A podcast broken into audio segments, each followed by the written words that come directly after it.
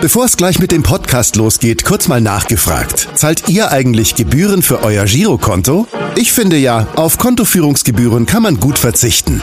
Deshalb wird dieser Podcast auch von der Sparda Bank Hamburg präsentiert. Dort gibt's nämlich das kostenlose Gehaltskonto für 0 Euro. Mein Tipp? Jetzt mit nur wenigen Klicks online oder in der Filiale zur Sparda Bank Hamburg wechseln und Gebühren sparen. Und nun geht's los mit dem Podcast. Präsentiert von der Sparda Bank Hamburg. HSV.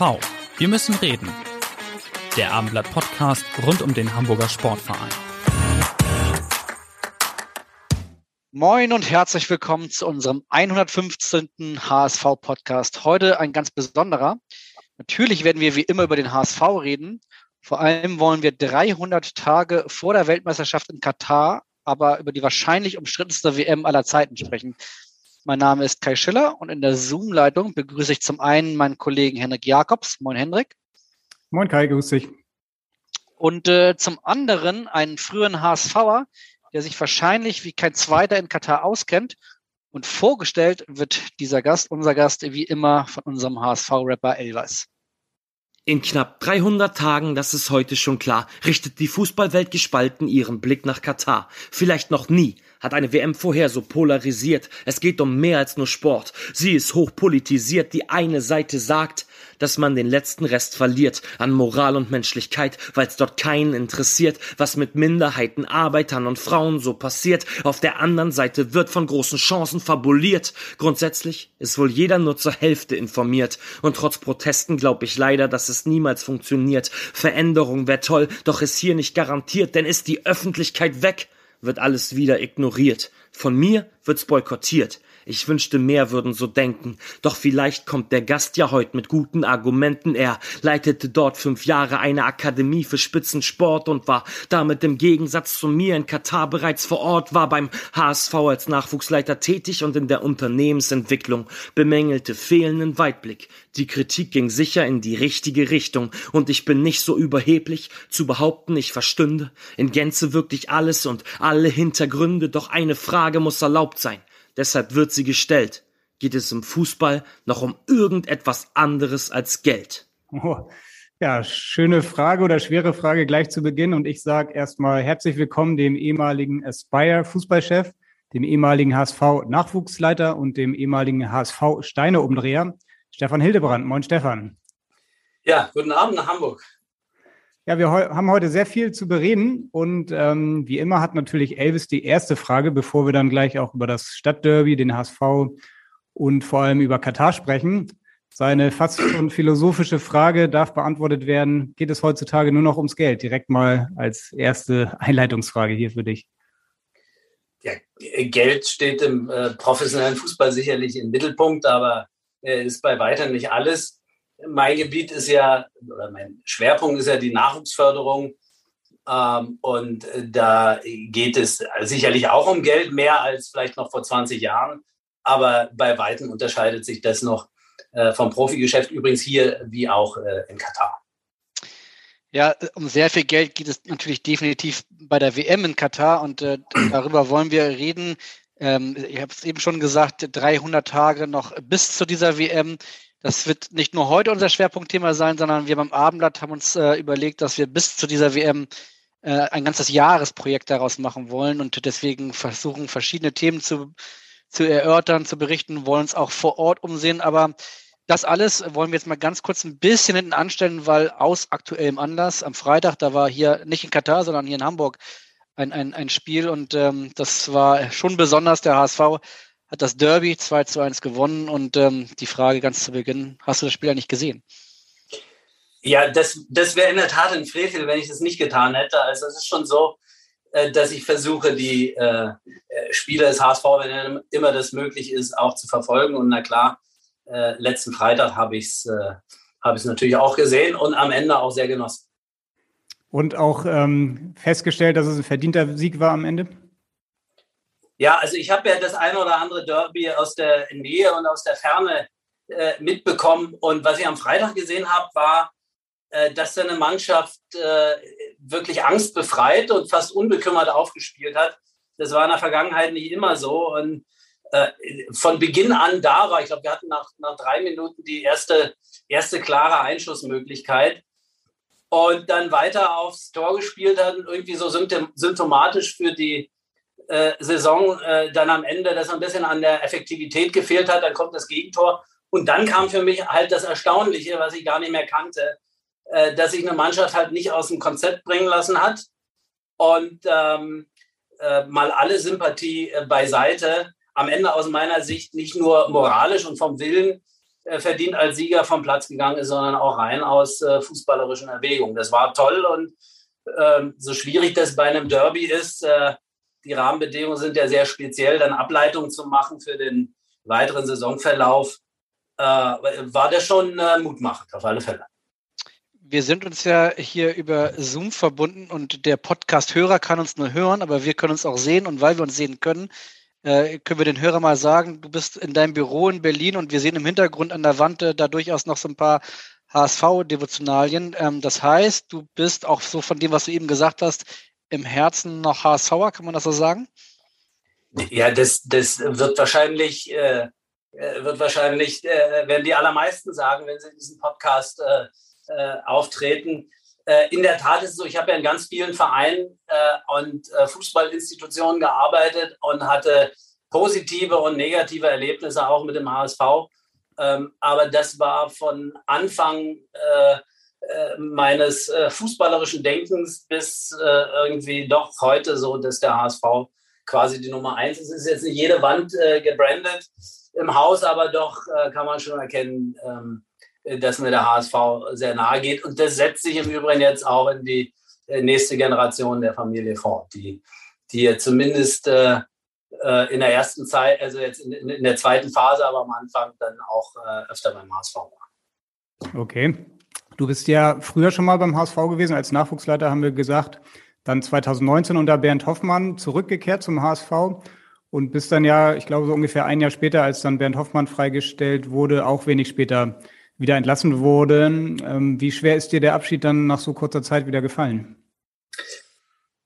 Ja, das war keine Langspielplatte in der Tat. Es, es war ja sozusagen dann auch äh, schon äh, vor der Freistellung unmittelbar äh, äh, zeichnete sich ab, dass das äh, wenig fruchtbar sein würde, dieser, diese zweite Episode. Äh, na klar ist das mit einer riesen Enttäuschung verbunden.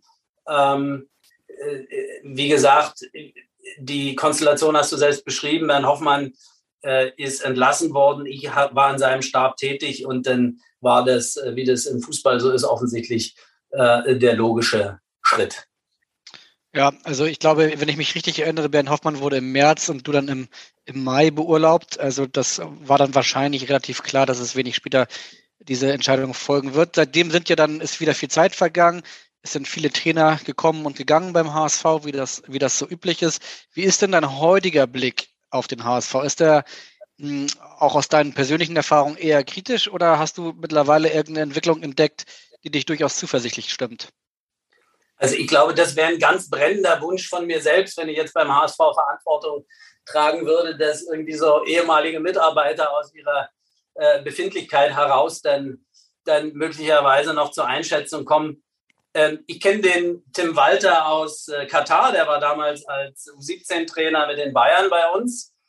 Und ähm, insofern gibt es da eine Verbindung. Ansonsten äh, bin ich schon äh, deutlich außen vor und kann vielleicht als Mitglied und als Fan ähm, sagen, dass ganz prinzipiell, dass eigentlich seit 2010, 11 niemandem, weder Einzelpersonen noch in der Konstellation, äh, gelungen ist, ähm, ja, diesem wilden Pferd äh, HSV dann den Sattel so überzuziehen, dass es dann irgendwann mal in die richtige Richtung läuft.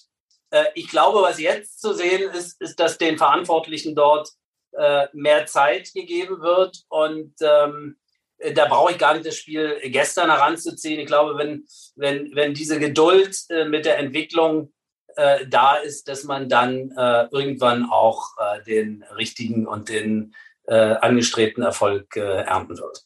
Da bin ich zuversichtlich. Du hast das Wort Geduld angesprochen. Einhergehend äh, damit geht ja auch die Entwicklung oder ein Entwicklungsprozess. Als du beim HSV jetzt dann zuletzt warst, stand, glaube ich, auf deiner Visitenkarte Unternehmensentwickler. Kannst du vielleicht trotzdem noch mal so sagen, jetzt auch aus der unternehmerischen Sicht, inwiefern der HSV immer noch ein Entwicklungsland ist?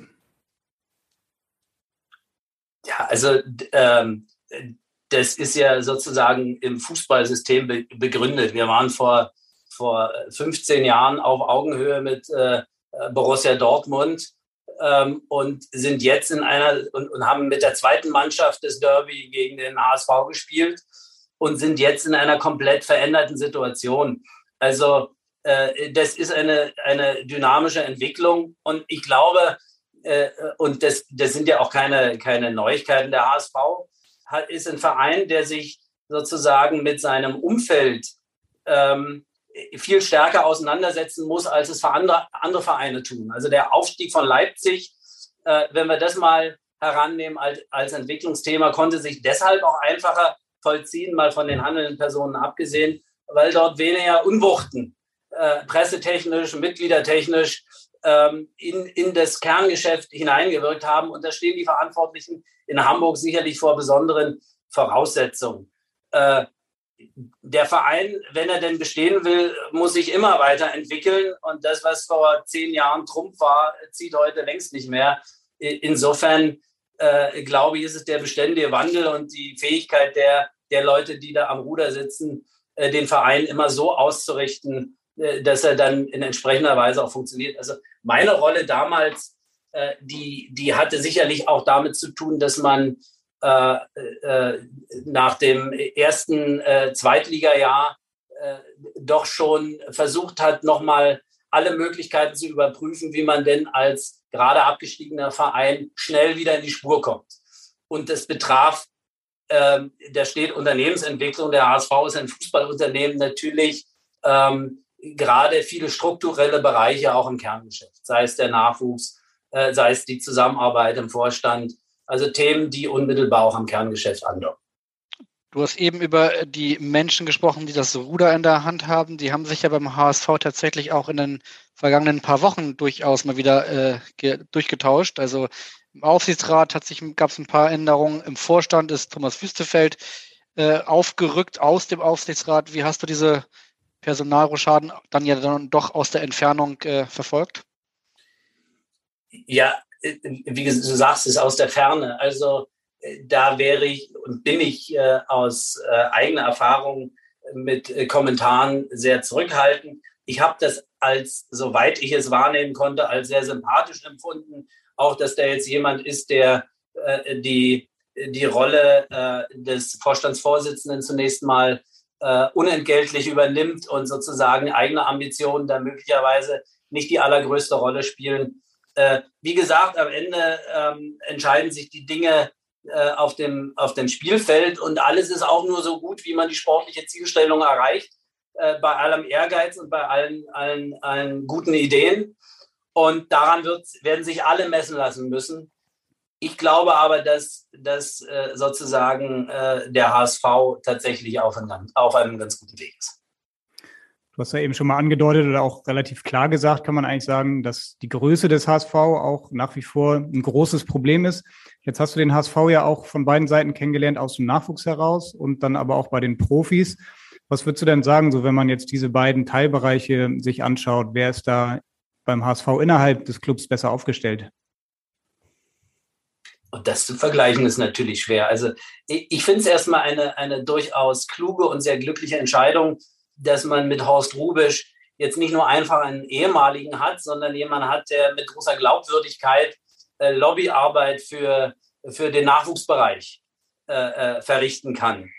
Und ähm, also wir hatten ja in der ersten Phase damals mit unserem Team die Situation, dass wir dort Spieler in der ersten Liga anbieten mussten. Ähm, das ist uns beim HSV selbst nicht gelungen. Viele der Spieler haben dann international ihren, ihren Weg gemacht. Und es ist am Ende schon so, dass man den Pfad einmal gegangen sein muss, damit er dann innerhalb des Vereins äh, auch funktioniert. Und äh, gerade das ist ja auch ein Teil aus, äh, äh ja, zumindest aus meiner Sicht, der Hoffnung macht, dass man tatsächlich den Nachwuchsbereich jetzt auch als funktionales Element sieht. Also weniger die beiden Dinge miteinander vergleichen, als zu sagen, der HSV sieht seinen Nachwuchs jetzt tatsächlich auch als äh, Rekrutierungsquelle für die erste Mannschaft. Und ähm, ja, das, das kann ich nur positiv sehen. Es lebt und stirbt äh, nicht nur mit einer Struktur, die man schafft. Strukturen hatten wir immer, sondern es lebt tatsächlich auch mit den Protagonisten. Und wenn man die Chance hat, jemanden wie Horst Rubisch an der Stelle auch einzusetzen, dann ist das, glaube ich, äh, glaube ich, äh, eine, eine sehr richtige Entscheidung. Du hast ja in deiner Zeit im Nachwuchs äh, viele Spieler kommen und gehen gesehen, aber auch viele Mitarbeiter. Und ähm, einen dieser Mitarbeiter, den hören wir jetzt. Hallo Stefan. Was mich in Ihrem Gespräch interessieren würde, ist, wo rückbetrachtend die zwei, drei größten Unterschiede in der Arbeit mit jungen Spielern in den Akademien, die Stefan gesehen hat in Katar und hier bei uns beim HSV gewesen sind. Viel Spaß bei Ihrem Gespräch. Tschüss. Frage Nummer eins ist, äh, kannst, hast du gehört äh, an der Stimme, äh, wer, wer, das da war, der sich dann noch nicht Ja, ich meine, es war Sven Ma, auch wenn es nicht, äh, nicht äh, eindeutig äh, zu identifizieren war, aber klar. Ähm, Genau, es war Sven Ma und äh, vor allen Dingen muss ich dazu sagen, das war äh, zumindest laut seiner Nachricht, seine allererste Sprachnachricht, die er in seinem Leben verschickt hat. In diesem Sinne, vielen lieben Dank an Sven Ma, dass er das für uns gemacht hat. Er ist nämlich der Leiter der Administration des HSV-Nachwuchs. Genau, und er hat, äh, oder er möchte gerne wissen, wo aus deiner Sicht, äh, ist wahrscheinlich eine schwere Frage, aber die zwei, drei größten Unterschiede in der Nachwuchsarbeit äh, in Katar und dann im Vergleich hier in Deutschland sind, beziehungsweise beim HSV. Ja, das ist in der Tat ein abendfüllendes Thema. Also vielleicht äh, kann man auch sagen, ich habe ja 2002 beim HSV angefangen. Das war die Zeit, in der äh, der Deutsche Fußballbund sozusagen den Nachwuchs auch entdeckt hat als einen Bereich, den man formell anders aufstellen muss. Also man hat ja über Lizenzierung und Zertifizierung später dann spezieller äh, versucht, Standards zu schaffen. Ähm, und ich habe ja in meiner Zeit beim HSV auch eine, eine, große Entwicklung erlebt. Also innerhalb von zehn Jahren hat sich da viel getan. Als ich ankam 2002, da haben die, äh, wurde die F-Jugend noch von Vätern in Jeanshose auf dem Platz äh, trainiert. Das ist ja heute im Grunde gar nicht mehr vorstellbar.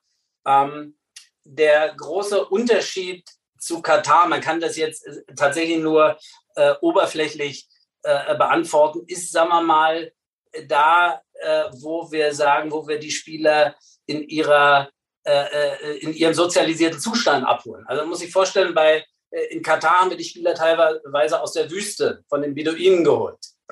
Ähm, da sind kulturell bedingt äh, äh, quasi durchaus Unterschiede vorhanden, was, was es heißt, Pünktlichkeit, Verlässlichkeit, ähm, äh, ja, Beständigkeit.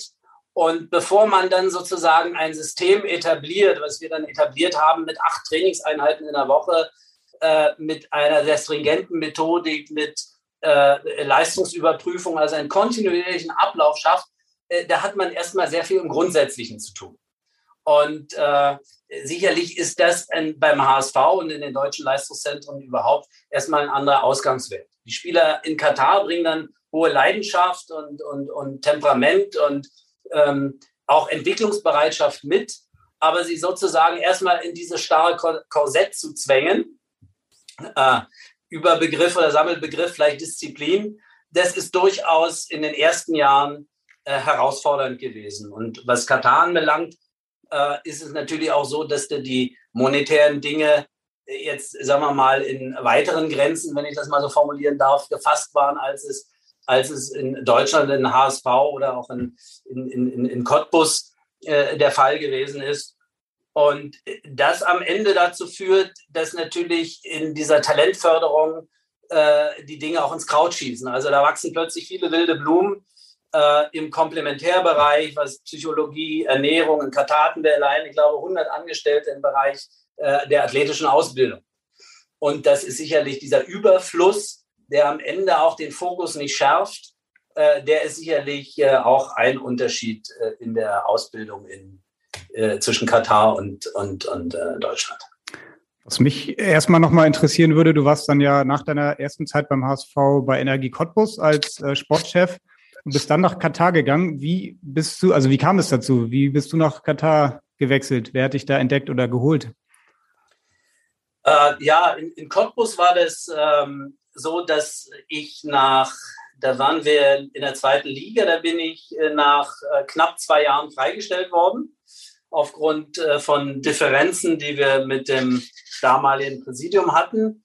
Und ich habe einen äh, langjährigen Freund, den Christoph Schickhardt, den ich sozusagen schon zu HSV-Zeiten kennengelernt habe, der, der dann nicht nur an der Stelle, aber eben auch besonders dort hilfreich war und die Brücke nach äh, Katar gebaut hat. Okay, Christoph Schickhardt kennt man als Anwalt aus der Sportszene, hat er auch, glaube ich, den HSV schon in vielen Fällen juristisch vertreten.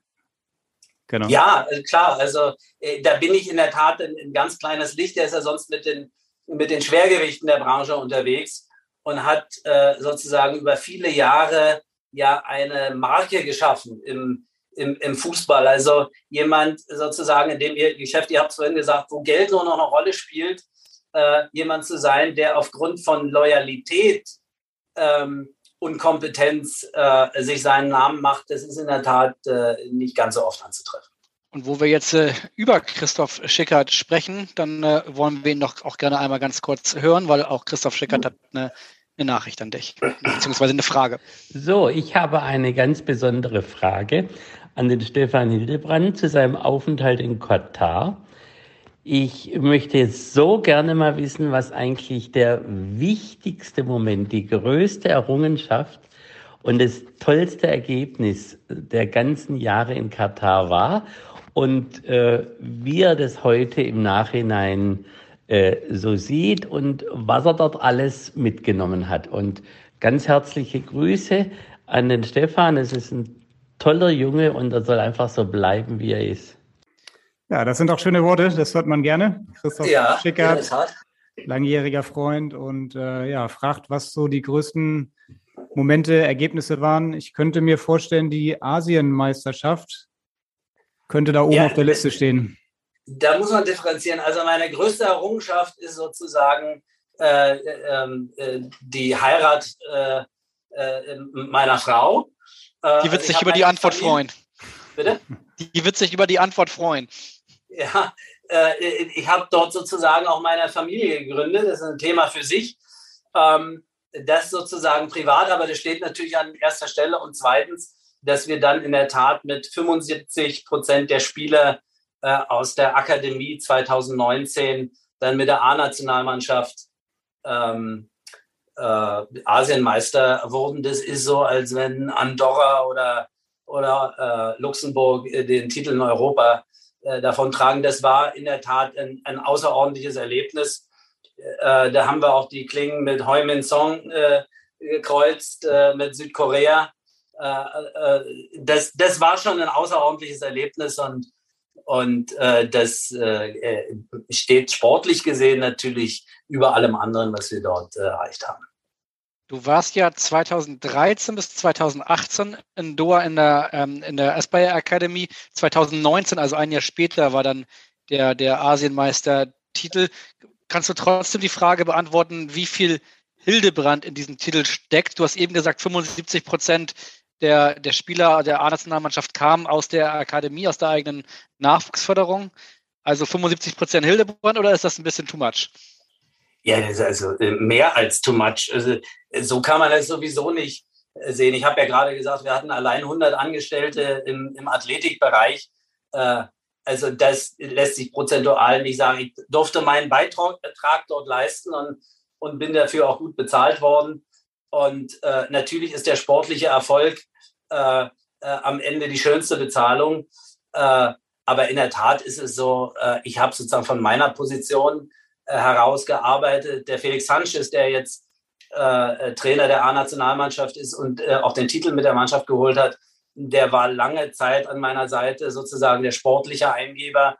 Und da haben wir viel gemeinsam gemacht. Aber äh, meinen Anteil dazu beziffern, äh, vielleicht im Promille-Bereich, ja.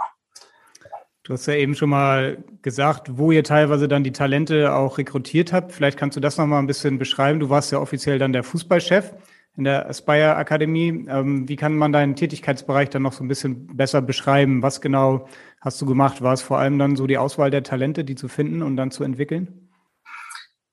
Also ähm, ich war sozusagen äh, Manager im Fußballbereich, habe zusammen mit dem jetzigen Sportdirektor von Real Sociedad, Roberto Olabe, äh, die Abteilung dort geleitet. Aspire ist ja quasi nichts anderes als die äh, Nachwuchsschule der Nationalmannschaften.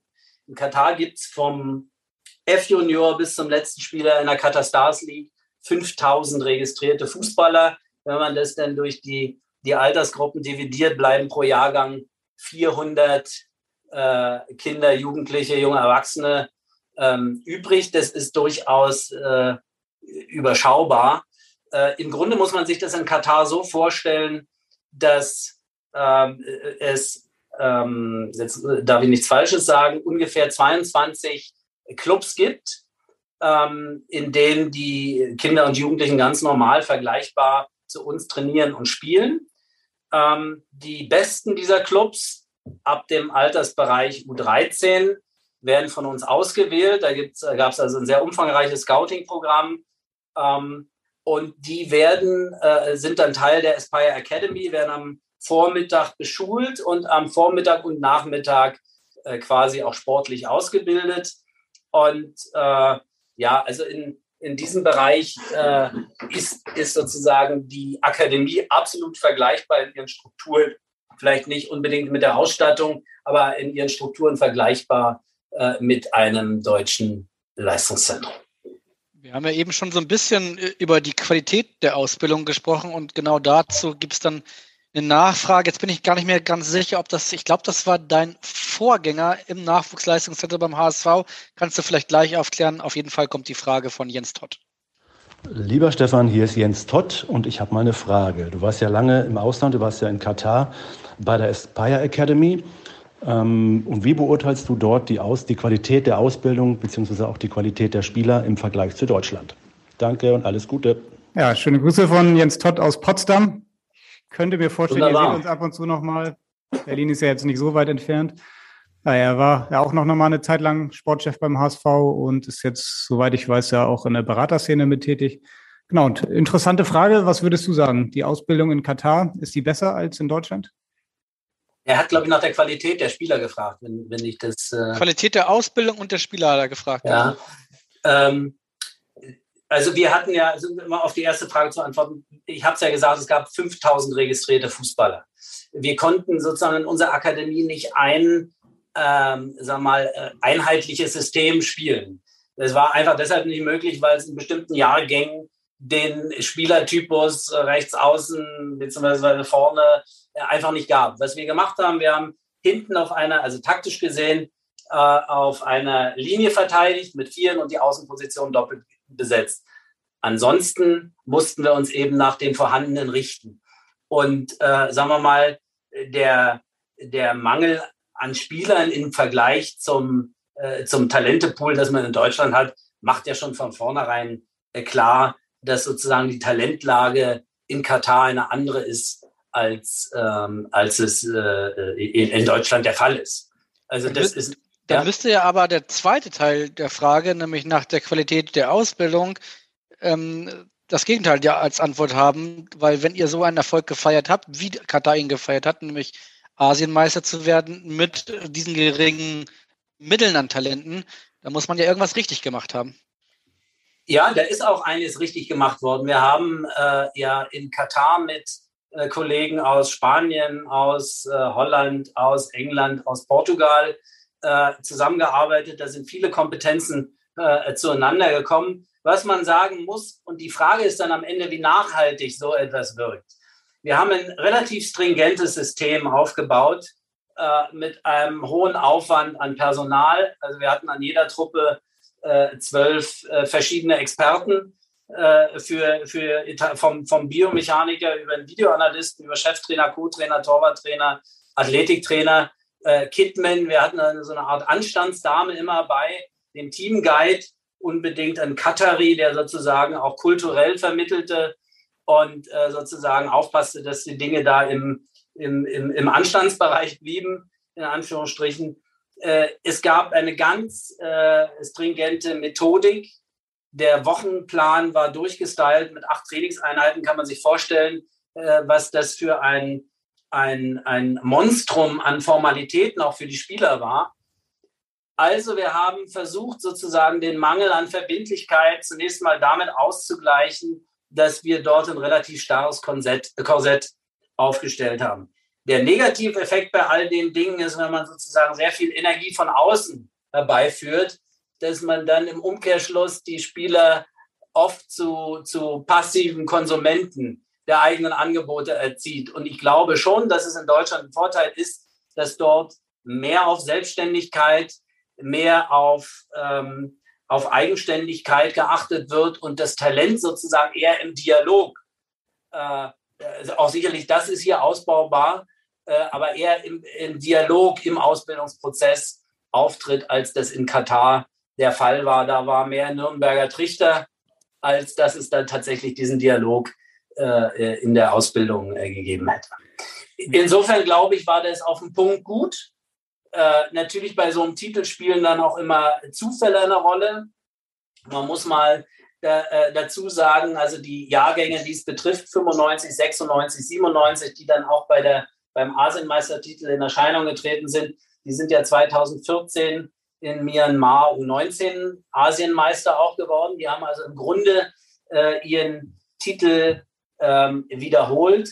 Und da haben wir eine Kombination gehabt, also aus einer sehr engen Führung, aber gleichzeitig auch über einen langen Zeitraum haben wir die um die Welt geschickt und haben sie in Brasilien spielen lassen, in, also in Südamerika spielen lassen, in Nordamerika spielen lassen, viel in Europa.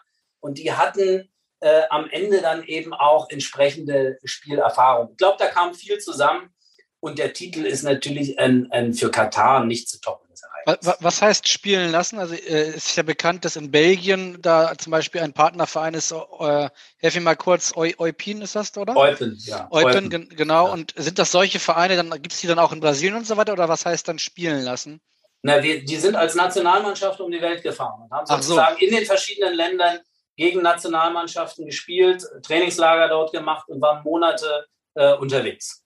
Und also ich glaube, das ist auch ein Statement, äh, was ich jederzeit geben würde in Bezug auf die Nachwuchsarbeit. Das ist also ein, ein ganz, ganz wesentliches Element, ist, dass eine Vertrauensbasis zwischen dem Cheftrainer und der Mannschaft entsteht. Und gerade da hatten wir natürlich ein Problem äh, in Katar wegen der äh, kulturellen, religiösen Hürde, die es da einfach gibt.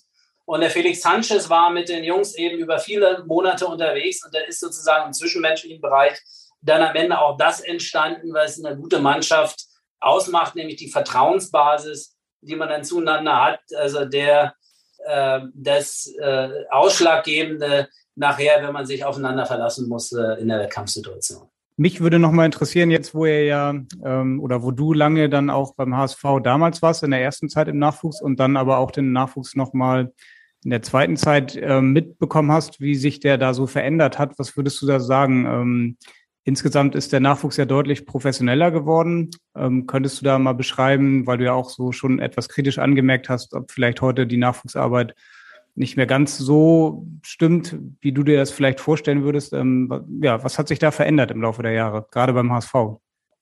Na, als es äh, also äh, schön und einfach für mich dann im Vergleich ist, dass ich im Grunde äh, bei einer Schnittstelle in der Entwicklung, sowohl was Deutschland betrifft, als auch was den HSV betrifft, in Hamburg begonnen haben. Nämlich äh, um die Jahrtausendwende hat ja quasi der DFB nach den Erfahrungen 98 bei der Weltmeisterschaft dann angefangen, das Thema Nachwuchs für sich seriöser zu fassen und zu entdecken. Und dann gab es zunächst mal äh, die Lizenzierungsvorgaben, die geschärft wurden, dann die Zertifizierung.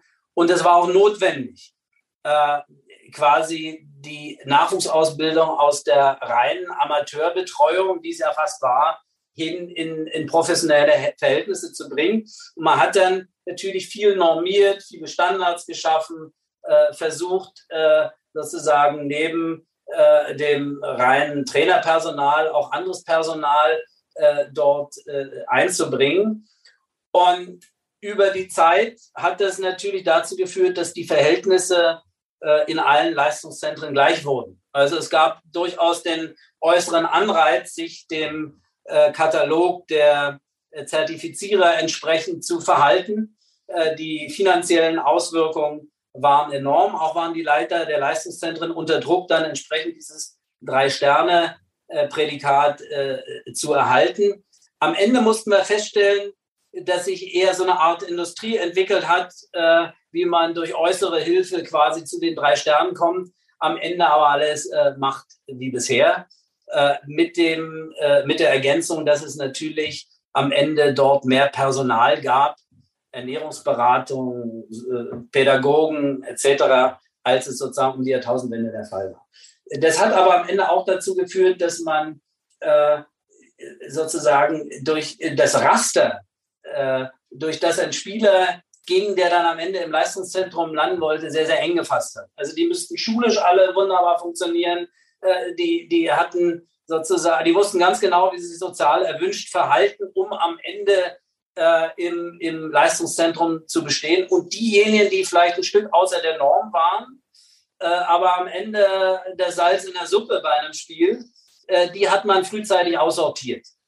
Also ich weiß nicht, ob der Kollege, der dem anderen der öfter mal in die Schulter gewissen hat, ähm, ob der in der Tat in einem deutschen Leistungszentrum seinen Weg äh, nach oben äh, gemacht hätte. Da, da, da habe ich meine Zweifel.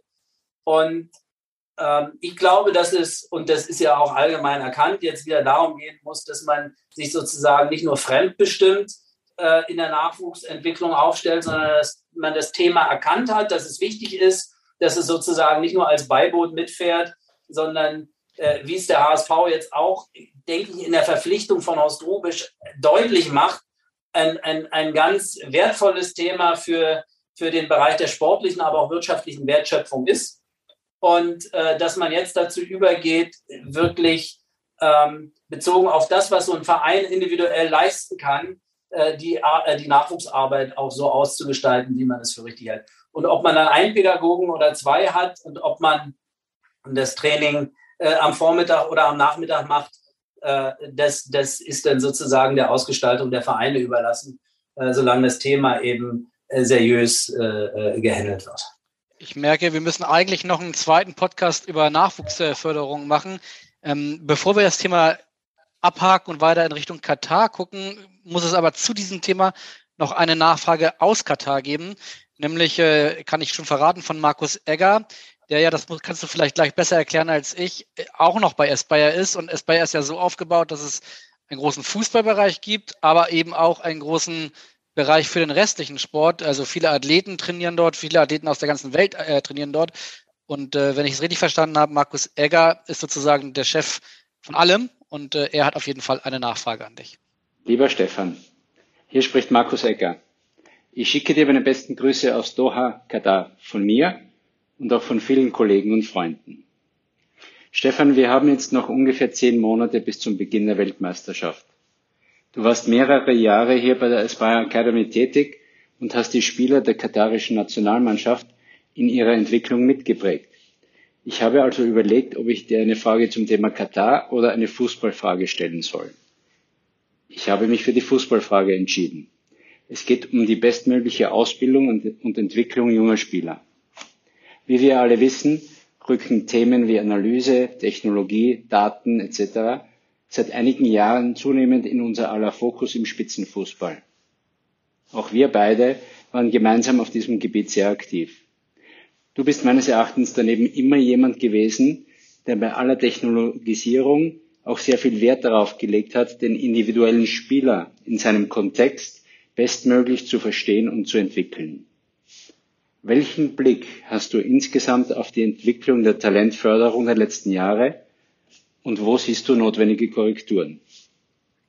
Ja, das fragt Markus Egger, der Direktor der Aspire Academy, welche Korrekturen du siehst. Du hast ja gerade schon einiges angedeutet. Ähm, vielleicht ähm, willst du das nochmal verschärfen oder vertiefen ähm, ja, oder direkt auf die Frage eingehen? Ja, äh, zunächst mal, Markus Egger ist sozusagen der Direktor für alle anderen Sportarten. Also in Katar gibt, also in der Aspire Academy ist, ist sozusagen die Nationalmannschaftsakademie nicht nur für den Fußball, sondern auch für äh, Stabhochsprung beispielsweise, da gibt es ja einen äh, Olympiasieger äh, und äh, für andere Sportarten. Und diesen äh, anderen Sportarten außer Fußball steht Markus Egger als ähm, Direktor vor. Markus war vorher bei Red Bull, äh, hat maßgeblich auch an der Leipzig-Entscheidung mitgewirkt damals. Und war auch, ähm, war auch in einem Formel-1-Bereich tätig und ist dann unmittelbar vor mir nach äh, Katar und ist jetzt immer noch in der Position als Sportdirektor äh, äh, tätig. Ähm, ja, wie gesagt, also wenn man sich mit der Frage auseinandersetzt, was man vielleicht an, an Korrekturen äh, vornehmen möchte, äh, dann muss man sich sicher auch mit der Frage auseinandersetzen, was ist in den letzten 20 äh, Jahren passiert. Und das hatten wir ja gesagt, dass, äh, dass eben durch die Einlassung der Verbände und durch die Tatsache, dass man Nachwuchs als, als Thema, was professionell äh, zu handeln ist, ähm, sich dort sehr viele Dinge verändert haben. Das ist äh, nicht nur ähm, was die Personalaufstockung, was die Aufstockung finanzieller Mittel betrifft, sondern eben auch was den Einfluss von Technik beispielsweise betrifft, dort äh, viele Veränderungen ergeben hat. Wir haben in Katar, der Emir selbst war äh, großer oder ist großer Fußballfan, eine App äh, programmiert. Äh, wir haben ja äh, sehr viele Data-Administratoren, viele aus China, die in der Lage waren, in Echtzeit aus dem Trainingsbetrieb und aus dem Wettkampfbetrieb äh, Daten von jeder einzelnen Mannschaft, von jedem einzelnen Spieler sozusagen einzugeben. Und der Emir hatte und sein Bruder Sheikh Jassim, die hatten äh, sozusagen jederzeit den Zugriff auf die Fußballdaten. Ähm, das war sozusagen eines der Projekte, das äh, Markus dort angesprochen hat. Für mich ganz persönlich, äh, wenn es um Veränderungen geht, die, die, die man anstreben könnte, sind, sind vielleicht drei Dinge wichtig. Keine Revolution, aber sozusagen eine Anpassung. Also das wichtigste System, und das würde ich an den Anfang stellen, ist für mich im Fußball das Verhältnis zwischen Spieler und Trainer. Und das, was wir in der Tendenz der letzten Jahre erlebt haben, ist, dass durch, äh, ich will es nicht Expertenschwämme nennen, aber durch die Ansammlung vieler Experten in den Komplementärdisziplinen ähm, äh, der Trainer und sein Verhältnis zu dem Spieler und zur Gruppe äh, ein bisschen aus dem Fokus geraten ist. Also was, was früher noch sozusagen der Universalgelehrte war, ist heute beschränkt auf einzelne Bereiche. Die äh, Videoanalyse kommt von jemand anders, die Ernährungsberatung kommt von jemand anders. Und man muss einfach dazu wissen, ich rede über Talent, äh, über die Talentförderung, nicht über den professionellen Bereich.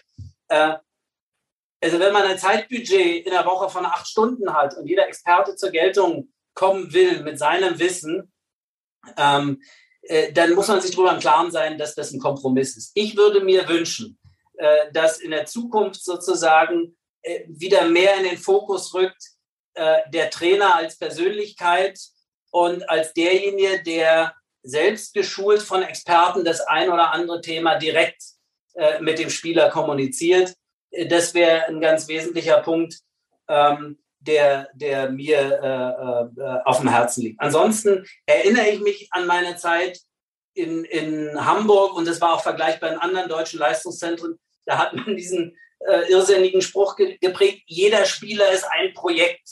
Was natürlich erstmal Quatsch ist, äh, denn jeder Spieler ist erstmal ein Mensch. Und äh, dieser Projektansatz war einfach der, dass man den Spieler als unbeschriebenes Blatt gesehen hat und quasi äh, die Experten von allen Seiten ihr Wissen äh, auf dieses Blatt kübeln und am Ende der Spieler sozusagen ähm, äh, äh entsteht, den wir ausgebildet haben.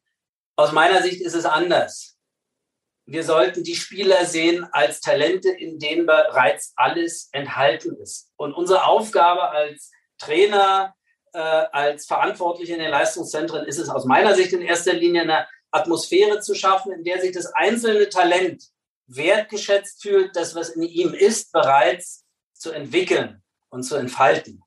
Und ähm, äh, diese Herangehensweise, also den, die Ausbildung im Dialog zu sehen und den Spieler und das Talent sozusagen jetzt nicht zum Objekt meiner Zielstellung zu machen, sondern es sich entwickeln zu lassen, äh, ist, ist äh, sozusagen genauso wichtig. Und dann hatten wir schon gesagt, durch die vielen Einlassungen von, von außen, durch den Aufbau von Personal und Infrastruktur hat man natürlich auch in gewisser Weise, ist der dritte Punkt, so ein bisschen äh, die, die Subkultur Fußball abgetötet. Der, die, die Woche ist durchgestylt, es gibt kaum, kaum noch Zeit und wir müssen eben aufpassen, dass das Äußere quasi das Innere nicht überholt. Ähm, und das ist sozusagen so eine Tendenz, die ich, die ich auch gerne ein bisschen drehen würde. Markus Egger, wie du ja sagst, ist ja für die anderen Sportarten zuständig und ähm, als, als, ich muss sagen, als Laie, was die anderen Sportarten betrifft, hört man immer wieder oder glaubt zu hören, dass äh, im Katar es so läuft. Ich meine mich an Handball zu erinnern, dass da wahnsinnig viele Spieler irgendwie eingebürgert werden und äh, da plötzlich für die Nationalmannschaft auflaufen. Diese Sorge war ja auch groß, als äh, Katar dann den Zuschlag für die Weltmeisterschaft bekommt, das jetzt ein bisschen salopp ausgedrückt, Katar äh, dann plötzlich 2022 mit äh, elf Brasilianern antritt. So ist es ja nun auf gar keinen Fall, aber vielleicht kannst du trotzdem ein bisschen aufklären, äh, wie es ist, weil Katar ist wahnsinnig klein, also rund knapp drei Millionen. Davon sind die sind ein Zehntel, rund knapp 300.000 wirkliche Katari. Wie ist das bei der Nationalmannschaft, bei der Nationalmannschaft und im Fußball? Ja, also die, die Handball-WM in Katar, die war sicherlich eine Farce. Die hatte allerdings mit der Akademie auch nichts zu tun, sondern das war sozusagen die äh, Nationalmannschaft Handball. Und da hat man sich äh, in der Tat äh, eine äh, äh, äh, Truppe zusammengestottert. Das, das, das war auch nicht glaubwürdig und ich denke, das ist auch so angekommen. In den anderen Sportarten, insbesondere in der Talententwicklung, die die Akademie betrifft, ist es sozusagen nicht so, dass dort ähm, Spieler oder Athleten eingebürgert werden. Also es gibt sicherlich ähm, äh, Spieler, die äh, quasi ein Verwandtschaftsverhältnis in Katar haben und dann zur Nationalmannschaft stoßen. Es gibt einen brasilianischen Spieler, äh, der seit zwölf Jahren in Katar ist, der aber äh, äh der, der sozusagen. Der Paulo Rink äh, Katars, so ungefähr. Ja, da haben wir äh, schon dann die, in Anführungsstrichen natürlich, äh, haben wir natürlich auch unsere Beispiele. Das ist aber nicht der Regelfall, äh, sondern das, das ergibt sich. Aber man hat eben die Feststellung gemacht und ich glaube, da waren eben sowohl der Titel 2014 als auch jetzt der Titel 2019 sehr ermutigend, dass man das in der Tat ähm, auch mit einheimischen Kräften äh, schaffen kann. Tatsächlich ist ja jetzt die Nationalmannschaft von Katar für viele noch eine große Unbekannte. Ähm, du kannst da mit Sicherheit mehr zu sagen. 75 Prozent der Spieler, hast du gesagt, 2019 kamen aus der Akademie. Sind die meisten jetzt auch noch dabei? Wie ist aktuell die Zahl? Und äh, ja, kann man davon ausgehen, dass dann eine ähnliche Mannschaft bei der, bei der WM dann auftribbelt? Ja, also ich glaube, alles andere wäre, wäre äh, ja völlig unlogisch sozusagen. Die äh, Mannschaft, die das bei einem so äh, bei einem solchen Turnier dann am Ende nicht nur bis ins Finale, sondern bis zum Titel geschafft hat, dann vom, äh, vom von den Füßen auf den Kopf zu stellen. Das glaube ich wird nicht passieren. Wobei äh, ich natürlich auch keine Glaskugel habe und die Dinge nicht einschätzen äh, kann in letzter Instanz. Aber es ist schon so, dass der Anteil äh, der Spieler aus der Akademie konstant ist und das ja 2018, 19, als sie ausgeschieden war, das Projekt im Grunde auch äh, mit Blick auf die Fußball-WM äh, beendet war. Denn die relevanten Jahrgänge waren aus der Akademie raus. Und äh, insofern ist dieses äh, Katar-Projekt auch so angelegt gewesen, dass man also gezielt äh, die Nationalmannschaft aufgebaut hat. Man muss einfach wissen, Katar hat unterhält ja im Senegal eine ähm, Akademie, Aspire Football Dreams. Und da werden also jährlich aus, inzwischen sind sechs afrikanische Staaten aus 20.000 Kindern und Jugendlichen die Besten ausgewählt. Und von denen macht es eben, geht eben keiner dann am Ende nach Katar und kriegt dort die Staatsbürgerschaft, sondern das ist ein Projekt, was sich zum Beispiel dann in den beschriebenen Kooperationsvereinen Eupen äh, wiederfindet, wo dann die besten äh, Talente hinkommen. Also da ist man stringent und man steht im Übrigen ja auch ganz klar unter Beobachtung der FIFA. Also das, das ist ja im Fußball anders gehandhabt als, äh, als in anderen Sportarten nicht nur unter Beobachtung der FIFA, sondern ehrlicherweise auch unter Beobachtung äh, von äh, Millionen, wenn nicht sogar Milliarden der Fußballfans. Ich habe eben schon gesagt, die Befürchtung 2010, als äh, Katar den Zuschlag bekommen hat, äh, im fußballerischen Bereich, den habe ich eben schon beschrieben und äh, da, da hast du ein bisschen Aufklärung betrieben. Was alles andere betrifft äh, zur Weltmeisterschaft, waren ehrlicherweise die Befürchtungen ja auch sehr, sehr groß und sind es mutmaßlich immer noch. Du hast da äh, eine etwas differenziertere Meinung und die wollen wir auch auf jeden Fall hören jetzt gleich. Bevor du die aber, äh, bevor wir darüber sprechen, vielleicht einmal ganz kurz, du warst ja 2010, als die WM an Katar ging, noch gar nicht äh, bei Katar, in Katar angestellt. Was waren denn deine ersten Gedanken, als ähm, im Dezember 2010 die FIFA Katar die WM zu, äh, zugesprochen hat. beziehungsweise als sie die Wahl gewonnen haben.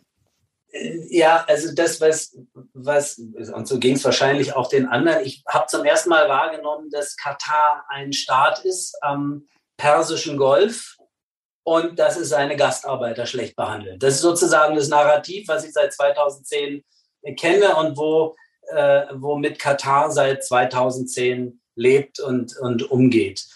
Ansonsten war ich schon, äh, wie alle anderen natürlich, überrascht.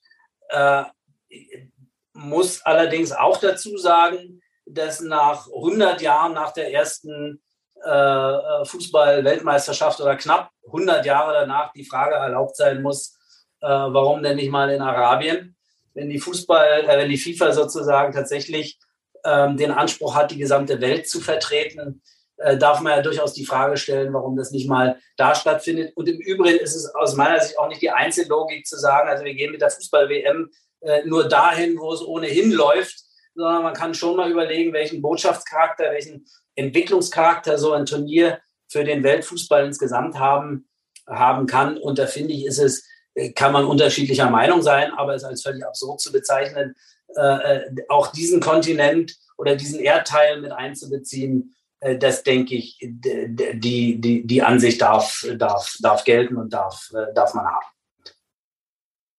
Okay, vielleicht kannst du trotzdem nochmal sagen, wo du damals eigentlich warst, als dann die WM an Katar vergeben wurde und was du dann damals äh, ja, gedacht hast. Ja, 2010 war es so, dass ich, ähm, dass äh, Urs Siegenthaler mit mir nicht zusammenarbeiten wollte äh, in, in Hamburg und ich dann auf dem Weg nach Cottbus war. Das war sozusagen die Phase. Ich glaube nicht, dass mich das in dem Moment so stark äh, äh, berührt hat. Ähm, äh, Im Nachhinein sowas zu beurteilen, ist auch schwierig. Ich weiß zwar, wo ich am 11. September gewesen bin, äh, aber äh, sozusagen, was die, die WM-Vergabe Katar betrifft, äh, da erinnere ich mich nicht mehr sozusagen nicht mehr im Detail dran. Äh, wir werden jetzt ein bisschen ausführlicher darüber sprechen. Du hast eben gesagt, was du sozusagen 2010, ähm, was deine Kenntnisstand von Katar war, liegt am Persischen Golf und behandelt seine Gastarbeiter nicht so wirklich gut. Nicht so wirklich gut.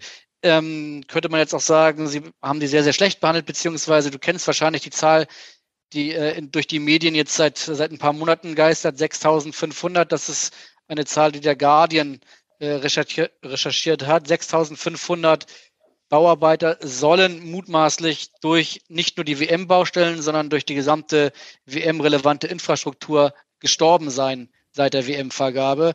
Ähm, ist das nicht fast schon ein Totschlagargument gegen diese WM oder siehst du das ganz anders?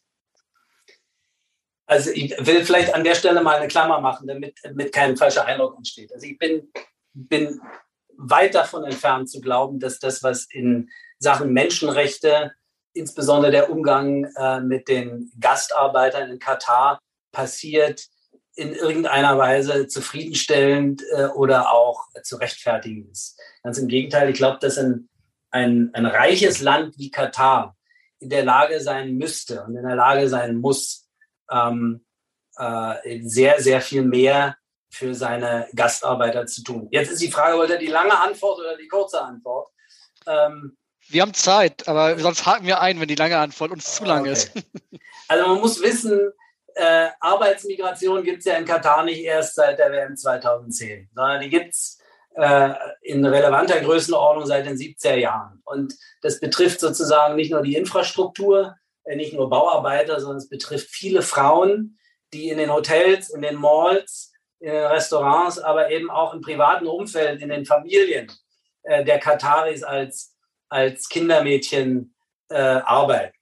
Äh, der Guardian hat jetzt äh, die Zahl 6500 äh, Bauarbeiter verstorben, äh, teilweise auch auf den WM-Baustellen in den Raum gestellt, ohne die Todesursache da zu spezifizieren. Katar bestreitet die Zahlen nicht. Es gibt dazu aber keine offizielle äh, Untersuchung. Und es steht außer Frage, dass, dass sozusagen jeder Verstorbene ähm, dort eine Tragödie für sich ist.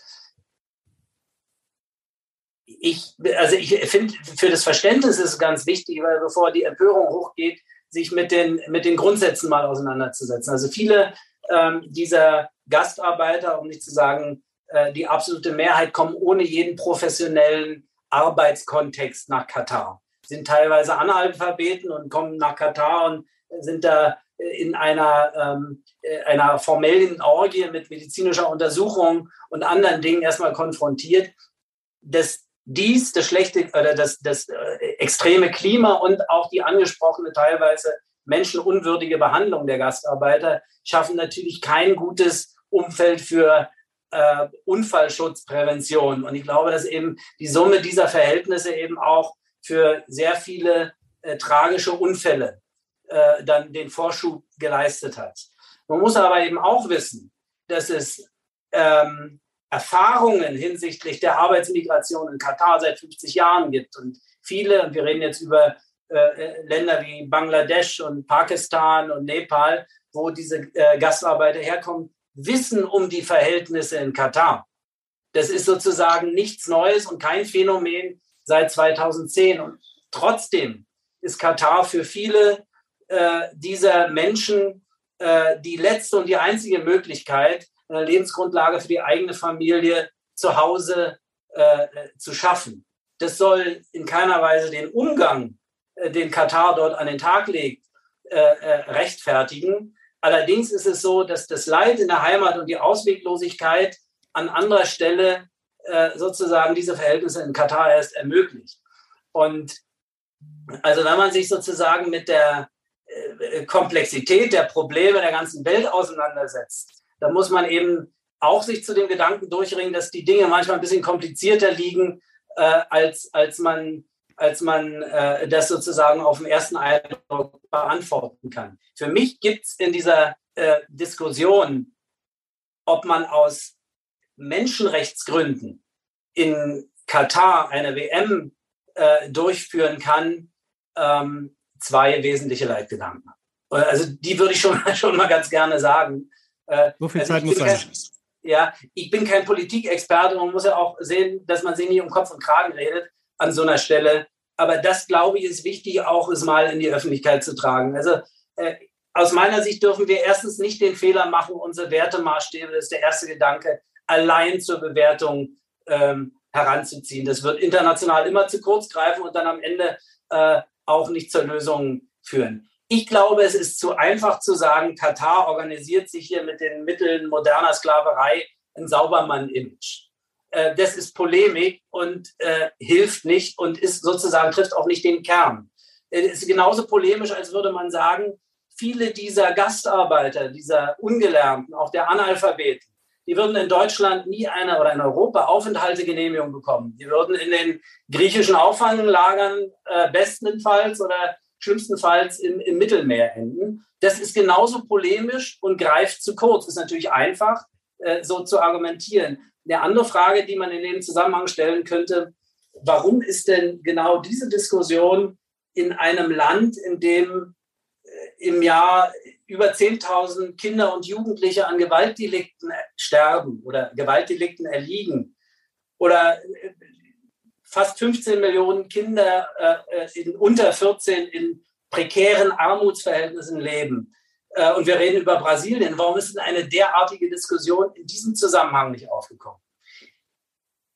Ich finde, unsere moralische Diskussion, die muss schlüssig sein. Und es ist aus meiner Sicht ein Widerspruch in sich, wenn wir überlegen, ein äh, Sport, äh, Großereignis in einem Land zu boykottieren, das gleichzeitig, äh, da habe ich nun genau nachgeschaut, äh, unser drittgrößter Abnehmer für Kriegswaffen 2021 gewesen ist. Da stimmt die Diskussion nicht, da stimmt sozusagen die Schlüssigkeit nicht. Und ich finde, wir müssen sozusagen bei dem Anlegen unserer Moralvorstellung und unserer Maßstäbe vorsichtig sein, denn teilweise können wir die bei uns selbst nicht anlegen. Der zweite Leitgedanke, der aus meiner Sicht aber noch viel, viel wichtiger ist, ist die Frage, womit helfen wir denn denjenigen, deren Leid wir hier beklagen? Und ähm, wenn sozusagen unser Anspruch ist, das Leid dieser Gastarbeiter ähm, zu verringern und es sozusagen nicht nur um die Bauarbeiter geht, sondern die vielen, die vor der WM und auch nach der WM äh, in Katar Gastarbeiter sind, in ihren Rechten zu stärken, dann muss es doch darum gehen, dass wir im Land sind, die Missstände aufnehmen können, die Missstände benennen können und am Ende äh, auch äh, nachhaltig äh, verändern können. Und jetzt komme ich zum Punkt. Also seit 2010 ist dieser WM-Scheinwerfer liegt auf dem Land und macht die Missstände deutlich. Und ich würde nicht sagen, dass Katar äh, daher sein Image bisher aufbessern konnte, sondern es ist dieses Stigma, was ich seit 2010 kenne, reich und behandelt die Gastarbeiter schlecht. Ähm, was man aber dazu sagen muss, dass sich in Katar viel verändert hat. Es gibt seit, ich bin 2017, äh, bis 2017 musste ich selbst meine Ausreise äh, immer noch mit der sogenannten Exit Permit beantragen. So ein bisschen wie im Osten, dass man seine Ausreisegenehmigung äh, stellen musste, mit dem Unterschied, dass ich damals keiner bekommen hätte. Äh, für uns war das eine Formalie, für einen Arbeiter ein Ding der Unmöglichkeit. Der hat dort zwei Jahre gebrummt, äh, bis sein Vertrag um war und erst dann hatte er die Chance, nach Hause zu fahren. Das gibt es nicht mehr. Die Arbeitsgesetzgebung hat sich in Katar 2017 äh, so verändert, dass es heute einen Mindestlohn gibt, dass die Pässe nicht mehr einbehalten werden. Dieses berühmte Kafala, in Anführungsstrichen leibeigenen System, ist abgeschafft. Es gibt Standards für die Unterbringung und Verpflegung und es ist jedem Arbeitgeber freigestellt, ähm, äh, äh, nicht nur das Land zu verlassen, sondern auch seinen Arbeitgeber äh, zu verlassen. Und das Besondere an der Situation ist, dass es eben nicht irgendwelche neuen äh, intronisierten Machthaber sind, die diese Veränderungen herbeigeführt haben, sondern die bestehenden, ähm, äh, die, die vorhandenen Machthaber diese Gesetzgebung verändert haben. Und das ist ein Prozess, letzter Satz äh, dazu, den, den man so, also es mag auch an meiner eingeschränkten äh, politischen Weltsicht liegen, so bisher nicht erlebt hat. Äh, also immer wenn es Einlassungen von außen gab, Boykottpolitik, Sanktionspolitik oder militärische Einlassungen, dann ging es den äh, Menschen und den Betroffenen vorher eigentlich schlimmer als, als bisher. Katar, äh, Quatsch, Afghanistan ist da sicherlich ein ganz gutes Beispiel. Jetzt habe ich viel geredet. Ich will nur einfach sagen, wenn es mir tatsächlich um die Menschenrechte in Katar geht, dann kann ich mich nicht abwenden und glauben, dass durch Boykott und Sanktionspolitik irgendeinem dieser Gastarbeiter äh, damit geholfen. Du hast in der Tat äh, äh, sehr viel geredet, aber auch viele äh, gute und, und wichtige Anregungen und Argumente äh, angeführt. Ich weiß jetzt auch gar nicht sozusagen, wo ich zuallererst äh, einhaken soll, aber äh, ich probiere es einfach mal. Ähm, die Kernfrage, die ist ja, die ja sozusagen jetzt seit, ich würde sagen, seit 2010, also seit der Vergabe an nach Katar, die diskutiert wird, ist, ähm, ob man diese WM boykottieren soll, weil die Verhältnisse dort sind, wo sie, wie sie sind, oder ob das gut ist, dass der Scheinwerfer, so wie du es ja auch gesagt hast, nun auf dieses Land und diese Region oder wie auch immer äh, geworfen wird und man dadurch dann vielleicht ähm, Missstände verbessern kann. Und du sagst, vieles hat sich verbessert. Was das Kafala-System betrifft, hat jetzt gerade Amnesty International angeprangert, dass das in der, das stimmt. 2017 wurde das, ähm, man muss auch sagen, auf großen Druck, aber es wurde dann offiziell modifiziert und sogar teilweise abgeschafft.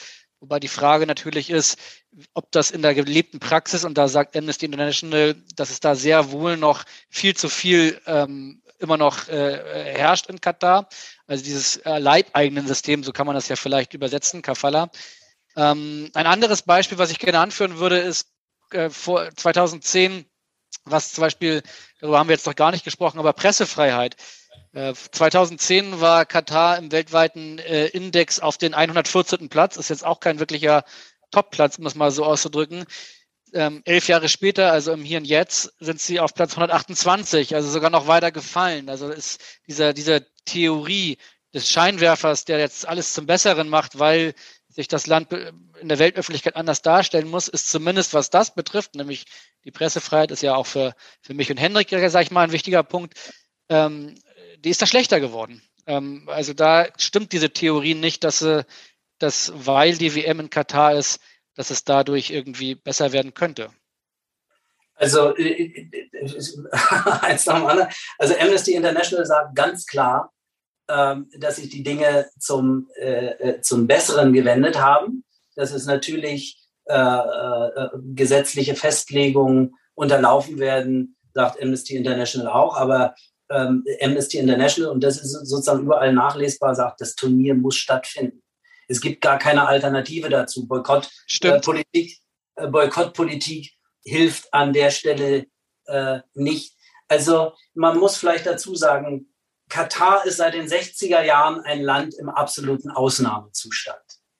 Ähm, seit, 19, äh, seit den 50er Jahren, da gab es, glaube ich, 50.000 Kataris, das hat sich jetzt versechsfacht.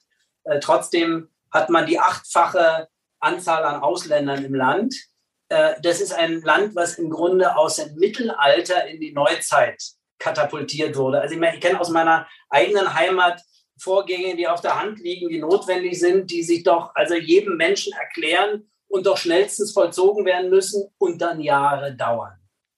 Ähm, es gibt auch von der ARD aus der, aus der Sportschau diesen Bericht äh, Tod und Spiele, wo man sich mit einer äh, Firma beschäftigt von, da sind glaube ich 125 Bauarbeiter betroffen, äh, denen dann am Ende doch die Pässe abgenommen wurden und das Geld nicht gezahlt wurde äh, und so weiter und so fort. Ähm, wir müssen vorsichtig sein bei Einzelbeispielen, wenn wir die Gesamtlage beurteilen wollen. Ich könnte aus meinem ganz persönlichen Umfeld, äh, aus meinem privaten Umfeld Beispiele nennen, die genau den Fortschritt dieser Entwicklung eindeutig belegen und die ich nicht vom Hörensagen habe, sondern vom persönlichen Erleben. Und äh, dass, dass es eine Illusion ist zu glauben, dass mit einem Schlag alles gut wird. So einfach darf man sich das nicht machen, sondern wir müssen einfach sehen, wie schaffen wir es am effektivsten, weil die Alternative wurde auch nicht genannt. Wie schaffen wir es am, äh, am effektivsten, Veränderungen in kurzer Zeit herbeizuführen? Und das ist mein Plädoyer. Wir müssen im Land sein. Wir müssen versuchen, sozusagen im Land selbst die Veränderungen herbeizuführen. Mir geht es gar nicht darum, ähm, äh, allein was bisher geschehen ist, sondern ich glaube, es muss jetzt um die Frage gehen, was muss denn der DFB während der WM machen und im Nachgang möglicherweise von einer ähm, äh, Gemeinschaft der Sport, also La Liga, die spanische Liga ist ja viel aktiver noch in Katar. Wie können sozusagen europäische Spitzenverbände auch nach der WM äh, dafür sorgen, dass die Dinge dort nicht wieder einschlafen? Das okay, Risiko da, würde ich einmal ganz kurz nachfragen, was muss denn der DFB während der WM deiner Meinung nach machen? Der muss Missstände, ich glaube, es war, glaube ich, Toni Kroos, der das gesagt hat. Also äh, er muss Missstände benennen, ohne zu kränken und zu brüskieren. Er muss die Dinge klar ansprechen und sagen, wo der Anspruch steht. Und ähm, am einfachsten ist es immer, wenn es also sozusagen eine interessensgeleitete Verbindung gibt. Also Katar äh, ist ja durchaus sozusagen an den Einfluss internationaler Sportinstitutionen interessiert. Äh, und die können sehr wohl Verantwortung dafür übernehmen, dass sich die Dinge in Katar, der Frauen- und Mädchenfußball beispielsweise, äh, weiterentwickeln. Äh, da sind die Einflussmöglichkeiten da. Es ist ein erheblicher Unterschied, mit einem Land zu arbeiten, das Zugriff zulässt. Und ich habe es ja gesagt, Katar sieht sich ja schon deutlich in der Kritik der Weltöffentlichkeit. Ähm, und das ist sozusagen für die stolzen Araber auch so, äh, oft nicht einfach zu ertragen. Also das ist keine Sache, die man einfach so hinnimmt. Das ist in sich keine Leistung, ist schon klar. Aber auf der anderen Seite müssen wir eben versuchen, Le äh, Länder nicht zu isolieren, äh, sondern versuchen, unseren Einfluss aufrechtzuerhalten und die Verhältnisse vor Ort dadurch zu verändern. Katar, um das zu sagen, ist sicherlich Profiteur einer zutiefst äh, ungerechten Welt. Aber wir in Europa sollen vorsichtig sein. Wir, wir profitieren auch von den Ungleichheiten auf diesem Planeten. Und zwar ganz massiv. Hm. Man merkt schon, dass du natürlich auch sehr persönlich ähm, ja, das alles erlebt hast und dadurch vielleicht dann auch deine Meinung geändert hast, dadurch, dass du das auch ähm, alles über die Jahre dann erlebt hast. Ich glaube, Franz Beckenbauer, der war dann ja mal da, hat gesagt, so ein bisschen lapidar, also ich habe da jetzt keine Zwangsarbeiter gesehen. Ich denke, wenn man etwas länger dann erlebt, so wie du das getan hast, verändert dann automatisch ähm, das die eigene Ansicht? Oder ähm, ja, vielleicht kannst du ein bisschen mal erzählen, wie du so diese Missstände, von denen du ja auch sprichst, dann in Katar selbst erlebt hast. Ja, das will ich nochmal sagen. Die Zustände, also da, über die habe ich meine Meinung nicht geändert. Die sind nach wie vor äh, alles andere und weit, also sind weit davon entfernt, zufriedenstellend zu sein. Ich bin überhaupt nicht einverstanden mit den Verhältnissen, unter denen äh, einfache Arbeiter dort leben. Äh, das Einzige, wo ich versuche, sozusagen einen differenzierten Blick hinzuentwickeln, ist die Frage, wie gehen wir mit der Situation um und wie viel bringt denn Boykott? Boykott? ich glaube, mit Blick auf die WM gibt es zwei Debatten. Einmal die Menschenrechtsdebatte und dann die Befindlichkeitsdebatte. Da kommen wir wahrscheinlich nachher noch zu, äh, Klima, äh, Zeitpunkt etc. Ähm, aber natürlich ist sozusagen der Umgang mit einem Problem immer abhängig von der persönlichen Betroffenheit. Das ist, ist äh, völlig klar. Und ich war, ich will Franz Beckenbauer da nicht zu nahe treten. In Ketten habe ich auch niemanden gesehen, aber das ist natürlich eine tendenzielle Aussage, die äh, das Leid vieler Arbeiter dort, äh, äh also aus meiner Sicht, mit, mit, Füßen tritt. Das hat mir, hat mir äh, nicht gefallen, sondern äh, natürlich muss man eben auch wissen, in Katar sind internationale Firmen am Werk, auch deutsche Firmen. Das ist sozusagen nicht der Katari, der dort sitzt und die Menschenrechte mit Füßen tritt, sondern es ist ein sehr komplexes System, in dem viele Unternehmen, Subunternehmen, äh, im Übrigen auch ganz viele Unternehmen aus den Her Herkunftsländern dieser Gastarbeiter, ähm, die an diesem System mitverdienen und die Verhältnisse sich so langsam entwickeln lassen, wie sie sich entwickeln. Und äh, wie gesagt, ich könnte Einzelbeispiele erzählen, wäre aber vorsichtig, von Einzelbeispielen sozusagen aufs große Ganze zu schließen. Äh, da mag man sich dann eben auch, äh, auch vertun. Wenn man auf das große Ganze schließt, hatten wir ja nicht die gleiche, aber vorsichtig formuliert eine ähnliche Diskussion vor vier Jahren, äh, als die WM in Russland stattgefunden hat. Auch da äh, ging es vor allen Dingen um die politische Frage und auch da hat man gesagt, äh, ich nenne es mal, man wollte sich sozusagen annähern durch den Sport und äh, hat gesagt, dass das ist eine große Möglichkeit, das ist für, für die Menschen in Russland eine, eine große Chance. Ähm, und jetzt sind wir halt vier Jahre später hier und äh, Putin äh, ist äh, an der Grenze zur Ukraine und würde sie am liebsten sich einverleiben.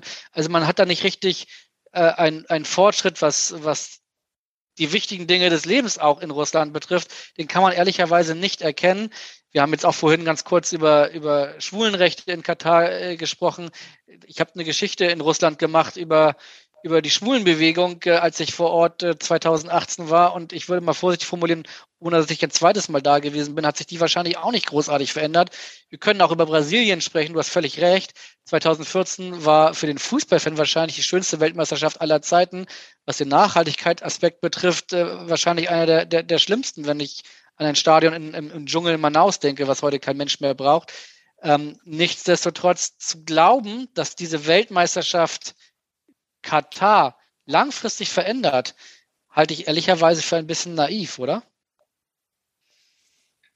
Also ich, ich, eins nach dem anderen. Also ich glaube, dass man Russland und Katar, also wie gesagt, ich bin kein Politiker und will mich mit, mit, mit Aussagen da an der Stelle auch, auch zurückhalten. Aber Russland mit Katar zu vergleichen, das passt nicht. Katar ist ein in vielerlei Hinsicht vom Westen abhängiges Land und muss sich ganz anders in die Karten gucken lassen, äh, als, äh, als Russland das tun muss.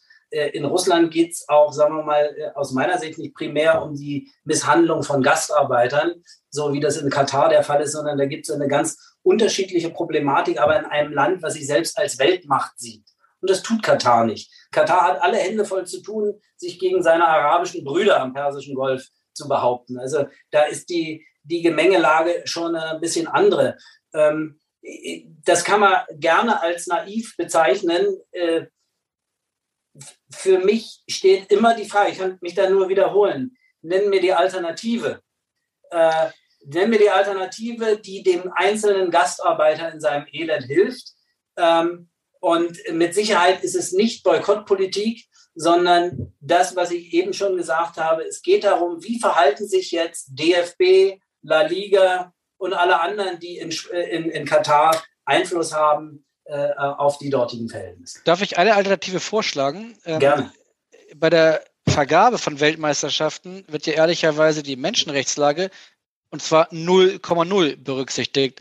Wenn das ganz klar festgeschrieben wäre, äh, auf wir, wir beide müssen oder wir drei müssen uns jetzt nicht auf einen Menschenrechtskodex ja einigen, aber wenn dieser Aspekt klar festgeschrieben berücksichtigt werden würde, müssen sich natürlich Nationen, die sich bewerben, an diesen Kodex halten. Da es diesen Kodex überhaupt nicht gibt, muss sich da auch niemand dran halten und dementsprechend kann man hoffen, dass sich Dinge verändern oder man kann es lassen.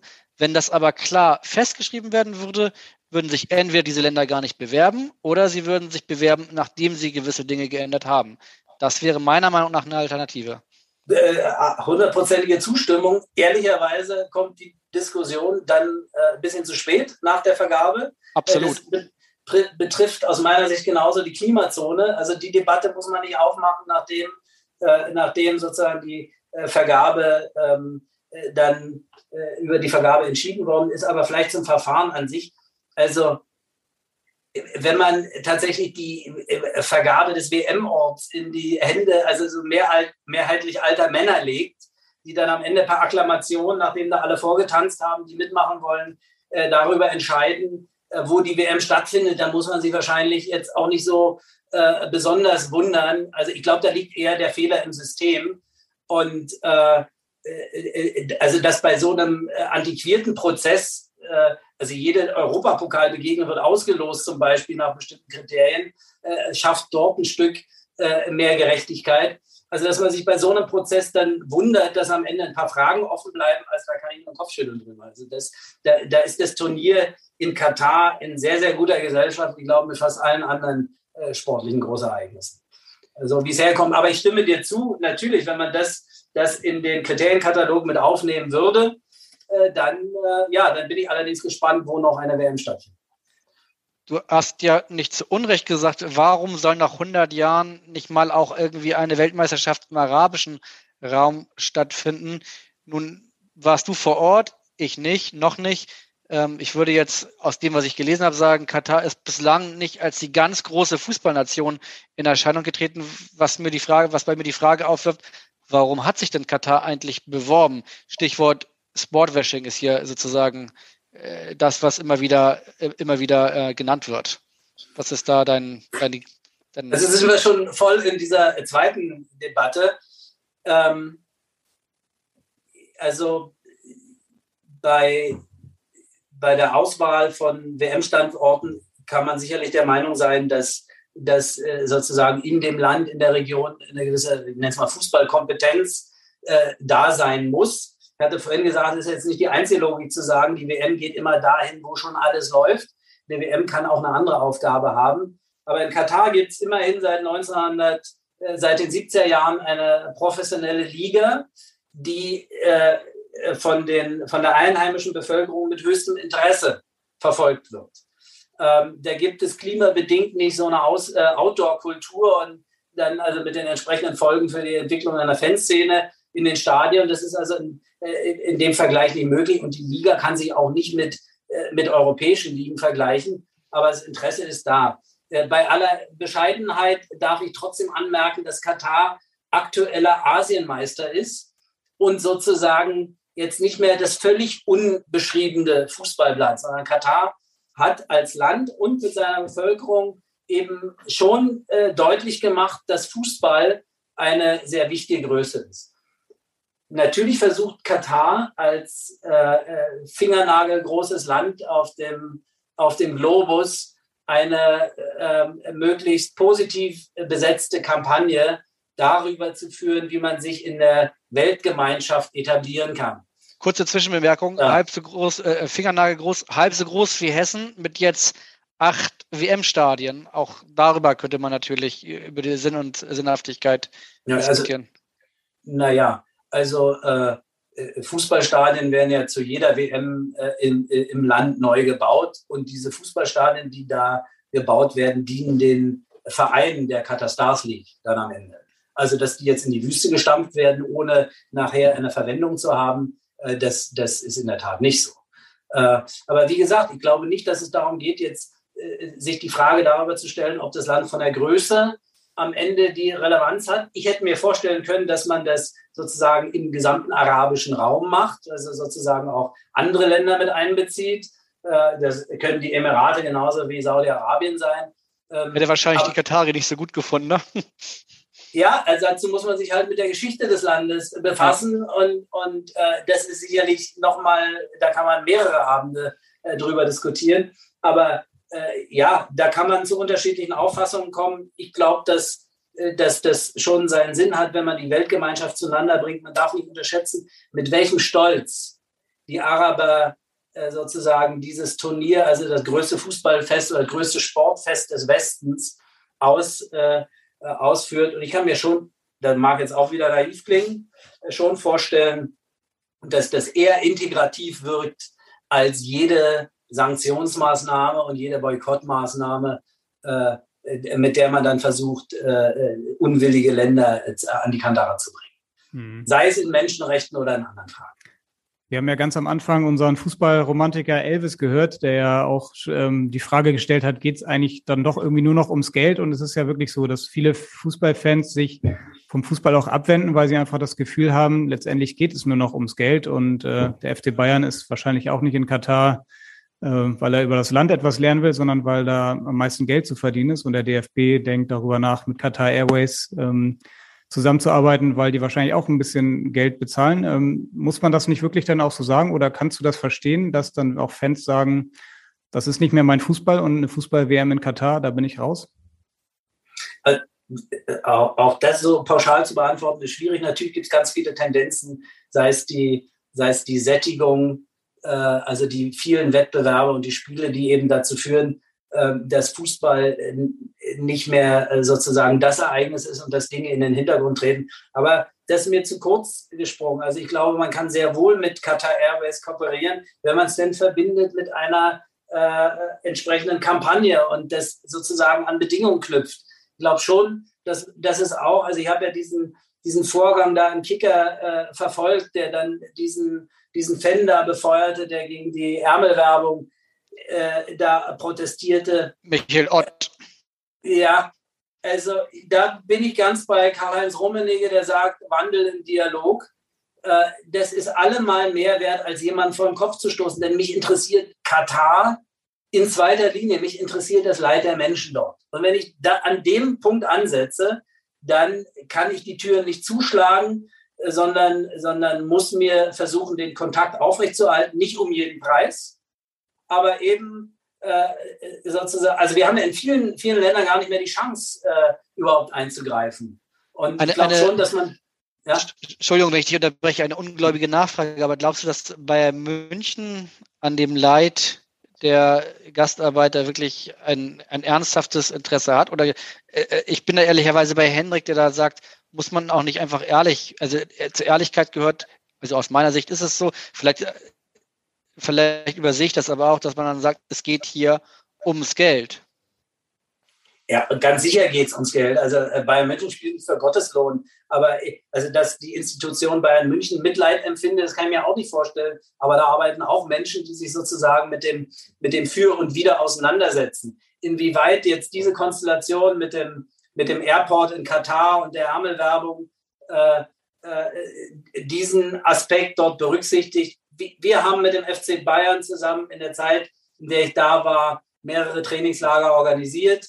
Ähm, die Bayern haben sich Mühe gegeben, äh, Monika Stab, äh, die für den katarischen Frauen- und Mädchenfußball zuständig waren, in entsprechender Weise äh, sich dort einzusetzen. Ob das am Ende äh, dann immer zu Ergebnissen führt, kann ich nicht sagen.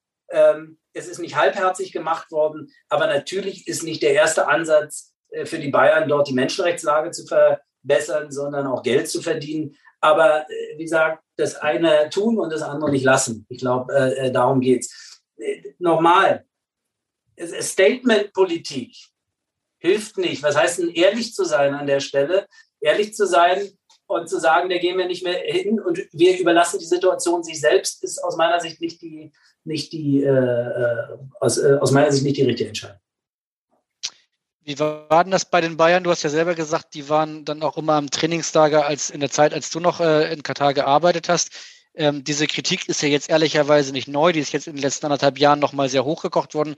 Natürlich auch durch die jetzt bald äh, stattfindende Weltmeisterschaft dort. Hast du in deiner Zeit das Gefühl gehabt, als du dort warst, dass diese Kritik aus Deutschland, dass die die Katari getroffen hat? Also wie, wie, oder ist die gar nicht angekommen, wurde die gar nicht transportiert? Wie, wie, war da deine, wie waren da deine Erfahrungen, als die Bayern im Trainingslager waren und es dann die entsprechenden ähm, Medienberichte, Stichwort Scheinwerfer, ähm, gegeben hat? Ja, also auch die Frage ist jetzt nicht ganz so einfach äh, zu, zu beantworten. Ich habe jetzt keine Situation erlebt, in der in großer Betroffenheit zur Kenntnis genommen wurde, dass aus Deutschland oder aus Bayern die Menschenrechtslage in Katar äh, kritisiert worden ist. Also, so funktioniert es ja am Ende auch nicht. Ähm, ich ähm, weiß ganz klar, dass man sich mit den Verhältnissen äh, ähm, äh, dort auseinandersetzt, dass sozusagen die Kritik der Weltöffentlichkeit äh, schon dazu führt, dass sich dort Dinge auch äh, verändern. Sonst hätte man die Gesetzeslage nicht umgeschrieben. Also es ist ein Unterschied, eine Maßnahme zu ergreifen oder die eigene Gesetzeslage zu verändern. Und das ist für die äh, Kataris, äh, wenn sie sozusagen ein derart archaisches Recht ändern, äh, dieses Kafala-System, was über, ich weiß nicht, wie viele Jahrhunderte dort äh, die Praxis ist, äh, im Rahmen, in diesem Zeitraum von zehn Jahren zu ändern, dann ist das ein, ein ziemlicher Eingriff. Und äh, man kann die Dinge nicht so kleinteilig sehen. Ich muss das, äh, die Situation der Gastarbeiter äh, verantwortlich im Blick haben, wenn ich mit Katar äh, Kooperationen eingehe und äh, muss einfach wissen, dass sich die Dinge nicht immer in den Zeitfenstern bewegen, die für uns logisch und normal sind. Er hatte auch gesagt, dass es bei uns Vorgänge gibt in unserem Land, die komischerweise erstaunlich lange dauern, obwohl sie alle die Frage stellen, äh, warum, warum in diesem Tempo? Ja. Wir stellen ja hier relativ viele kritische Fragen, ähm, die natürlich äh, die Menschen dann auch interessieren. Und du hast ja auch schon gesagt, es ist dann oft sehr einfach, Du hast auch gesagt, es gab natürlich ein schönes Thema für dich auch. Du hast deine Frau dort kennengelernt, ähm, hast dann deine Familie dort gegründet. Wie war denn das für dich so äh, persönlich mit, ähm, ja, für deine Frau auch? Darf ich fragen, kommt sie aus Katar oder? Sie, sie, sie kommt von den Philippinen. Meine Frau war, äh, äh, ist sozusagen auf dem klassischen Weg, wie jeder Gastarbeiter, jede Gastarbeiterin nach Katar gekommen im Kafala-System und sah sich dann mit der Tatsache konfrontiert, dass dass ihr Arbeitgeber, also meine Frau ist Hotelfachfrau, ähm, äh, ihren, weder ihren Lohn zahlte noch sozusagen die versprochene Unterbringung garantierte. Und meine Frau war damals mit äh, drei Freundinnen nach Katar gekommen. Und ähm, die nahmen sich dann einen Anwalt und äh, gingen vor Gericht und landeten nach der ersten Anhörung im Abschiebeknast. Und äh, da bekam sie zum ersten Mal ähm, regelmäßig zu essen und wurden gut versorgt. Und dann gab es eine Anhörung nach zwei Wochen und da wurde ihnen Recht gegeben. Und die konnten sich ähm, quasi im, im äh, Nachgang dieses Urteils in Katar überhaupt frei bewegen. So hatten wir überhaupt die Chance, uns kennenzulernen. Ansonsten ist das ja relativ restriktiv. Das war 2012. Und man muss dazu wissen, dass also im Vergleich zum restlichen arabischen Raum die äh, Frauenrechte in Katar vergleichsweise ähm, äh, durchaus fortschrittlich ausgelegt werden. Also da gibt es ein Wahlrecht, die Frauen dominieren die Universitätsszene. Es geht alles auf die Mutter des, äh, des derzeitigen Scheichs Tamim äh, äh, zurück. Und ähm, für mich war das äh, sozusagen äh, schon überraschend, weil ich nach Katar gegangen bin mit der Mission, dort zwei Jahre zu arbeiten, um dann wieder zurückzukehren. Und plötzlich waren es äh, fünf Jahre für mich, der, der eigentlich Regen liebt und äh, Wind und Wetter, äh, war das klimatisch äh, äh, eine Herausforderung. Aber insgesamt gesehen und äh, sozusagen Katar nach fünf Jahren als abgeschlossene Episode zu sehen, war das ein, ein Segen für mein Leben. Also in vielerlei Hinsicht wenn du Regen liebst, ist die Frage, warum du Hamburg verlassen hast, aber ähm, das nur am Rande erwähnt. Ähm, einmal nochmal an, an, an Henriks Frage angeschlossen. Ähm, deine Frau, die du dann da ja kennt hast, wie war es für sie oder wie war es für euch dort zu leben? Du hast ja selber gesagt, es ist relativ restriktiv. Einerseits, andererseits im Vergleich zu manch einem arabischen Nachbarn. Ich war zum Beispiel in Saudi-Arabien, als ich einmal Thomas Doll besucht habe. Da kann ich mich noch ganz genau erinnern. Im, im Einkaufszentrum gab es eine Etage für Frauen und äh, der Rest war halt nur für Männer und so. Ich glaube, das ist schon ein bisschen ein bisschen, um mich mal so auszudrücken, nach westlichem Maßstab moderner in äh, Doha? Oder ja, überhaupt nicht vergleichbar. Einen Einblick geben? Äh, überhaupt nicht vergleichbar. Ähm, also ich bin weder missioniert worden in Katar noch äh, irgendwie für meine Kleiderordnung jemals äh, äh, äh, zur Rechenschaft gezogen worden. Es ist ein Nebeneinander. Also es wäre übertrieben zu sagen, man, man kommt äh, einfach zueinander. Mein, mein, mein großes Leid ist, dass ich äh, fünf Jahre im Land war und am Ende nur ein paar Brocken Arabisch spreche, obwohl mir das Lernen von Sprachen eigentlich nicht so schwer fällt. Und das hängt ein bisschen damit zusammen, dass natürlich vieles, was auf dieses Land einstürmt, äh, auch eine Projektion der Eliten, also der Führung des Landes äh, selbst ist, die ja äh, im Westen ausgebildet wurden. Also der derzeitige Emir, der ist in, in, in, in der Schweiz äh, ins Internat gegangen. Und ähm, Sprache und Kultur sind dort für die Kataris, die sich ja mit einer achtfachen Übermacht äh, von Ausländern gegenüber sehen, so eine Art Rückzugsgebiet. Und ähm, das Leben ist aus meiner Sicht, aber das hängt mit meiner persönlichen Sicht auf die Dinge zusammen, schon sehr künstlich. Also Katar ist ja das einzige Land auf diesem Planeten ohne einen einzigen Tropfen eigenes Süßwasservorkommen. Also alles, was da nicht salzig ist, muss künstlich entwässert werden. Und ähm, Katar war vor 5000 Jahren grün. Äh, wenn man jetzt eine Woche den Wasserhahn auslassen würde, wäre dort alles braun. Das, das ist für mich äh, schon äh, ein sehr beklemmendes Gefühl gewesen, weil wir uns auch die, die größte Zeit über innen drin, also in der Academy aufgehalten haben oder in den Malls. Ähm, äh, das, das ist ein Leben, wie ich es bis, äh, bis dahin nicht kannte und äh, auch nicht hätte viel länger äh, weiter äh, fortführen wollen.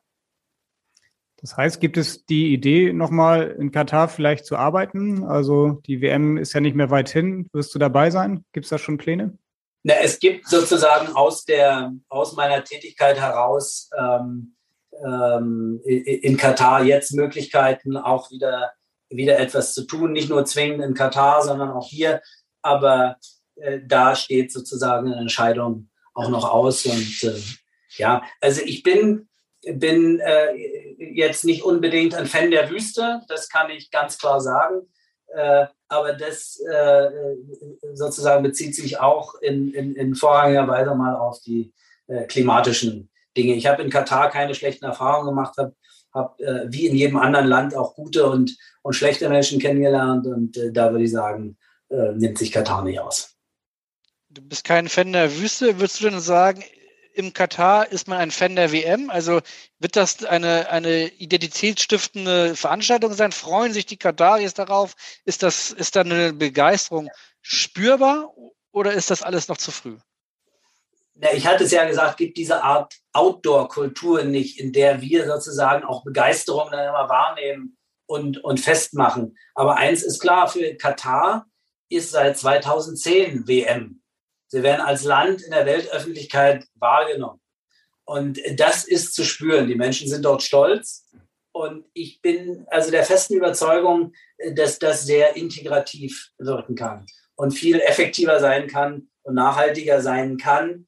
Äh, hängt, wie gesagt, davon ab, wie wir das Thema fortschreiben, als jede Form der, der Zurechtweisung oder der Sanktionierung kennt sich ja gut in Katar aus. Äh, ich habe jetzt gerade letzte Woche gelesen, dass äh, der FIFA-Chef Infantino nach Katar jetzt äh, schon gezogen ist, privat, und dass aber auch die FIFA möglicherweise in Erwägung ziehen soll, will, nach Katar zu ziehen. Kannst du, weißt du irgendwas davon? Kannst du irgendwas uns verraten oder hörst du das jetzt auch gerade zum ersten Mal? Das, das höre ich zum ersten Mal. Infantino war bei uns des Öfteren wir haben auch Fußball gegen ihn gespielt. Also Und wie, ist er, wie, ist seine, wie sind seine Fußballqualitäten? Ja, also, naja. ja. Und, äh, formuliert. und ähm, die WM ist aber vergeben, ob die FIFA jetzt, ob der nach Katar zieht oder die FIFA äh, nach Katar kommt. Also erstmal weiß ich darüber nichts und es wird aber sozusagen äh, ja den Status von Katar äh, äh, fußballerisch nicht aufwerten weiter. Ähm, wenn das passiert, äh, ja, wie gesagt, da kann ich wenig zu sagen. Du hast ja gerade schon gesagt, in Katar ist seit zehn Jahren jetzt im Prinzip schon WM. Jetzt sind es noch 300 Tage bis zum ersten Spiel. So eine WM dauert dann vier Wochen. Was denkst du denn, was wird denn von der WM dann hinterher bleiben eigentlich?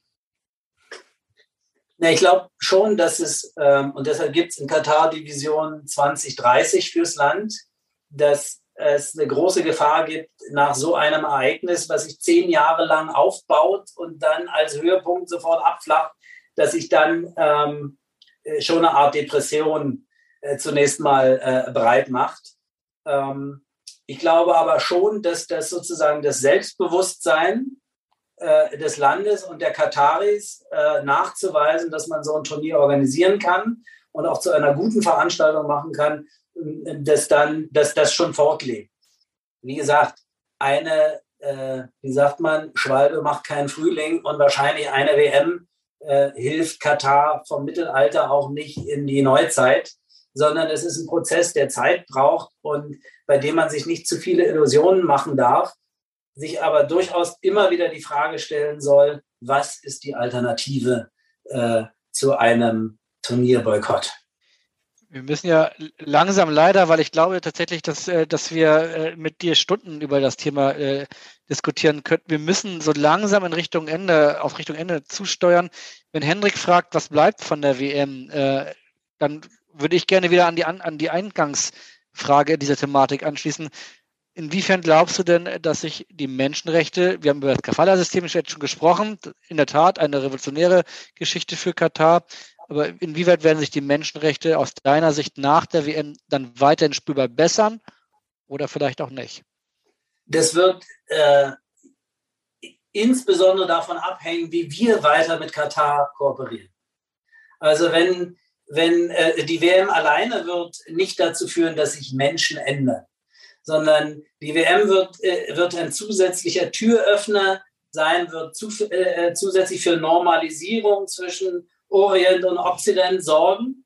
und auf Basis dessen müssen sich interessensgeleitete Verbindungen, ich hatte ja schon mal gesagt, also die, die Zusammenarbeit der Sportverbände, aber meinetwegen auch auf wirtschaftlicher Ebene ähm, dazu einfinden, ähm, äh, dort nachhaltig für, für die äh, Menschenrechtssituation zu sorgen. Das wird ohne weiteren Einfluss von außen äh, wahrscheinlich irgendwann einschlafen.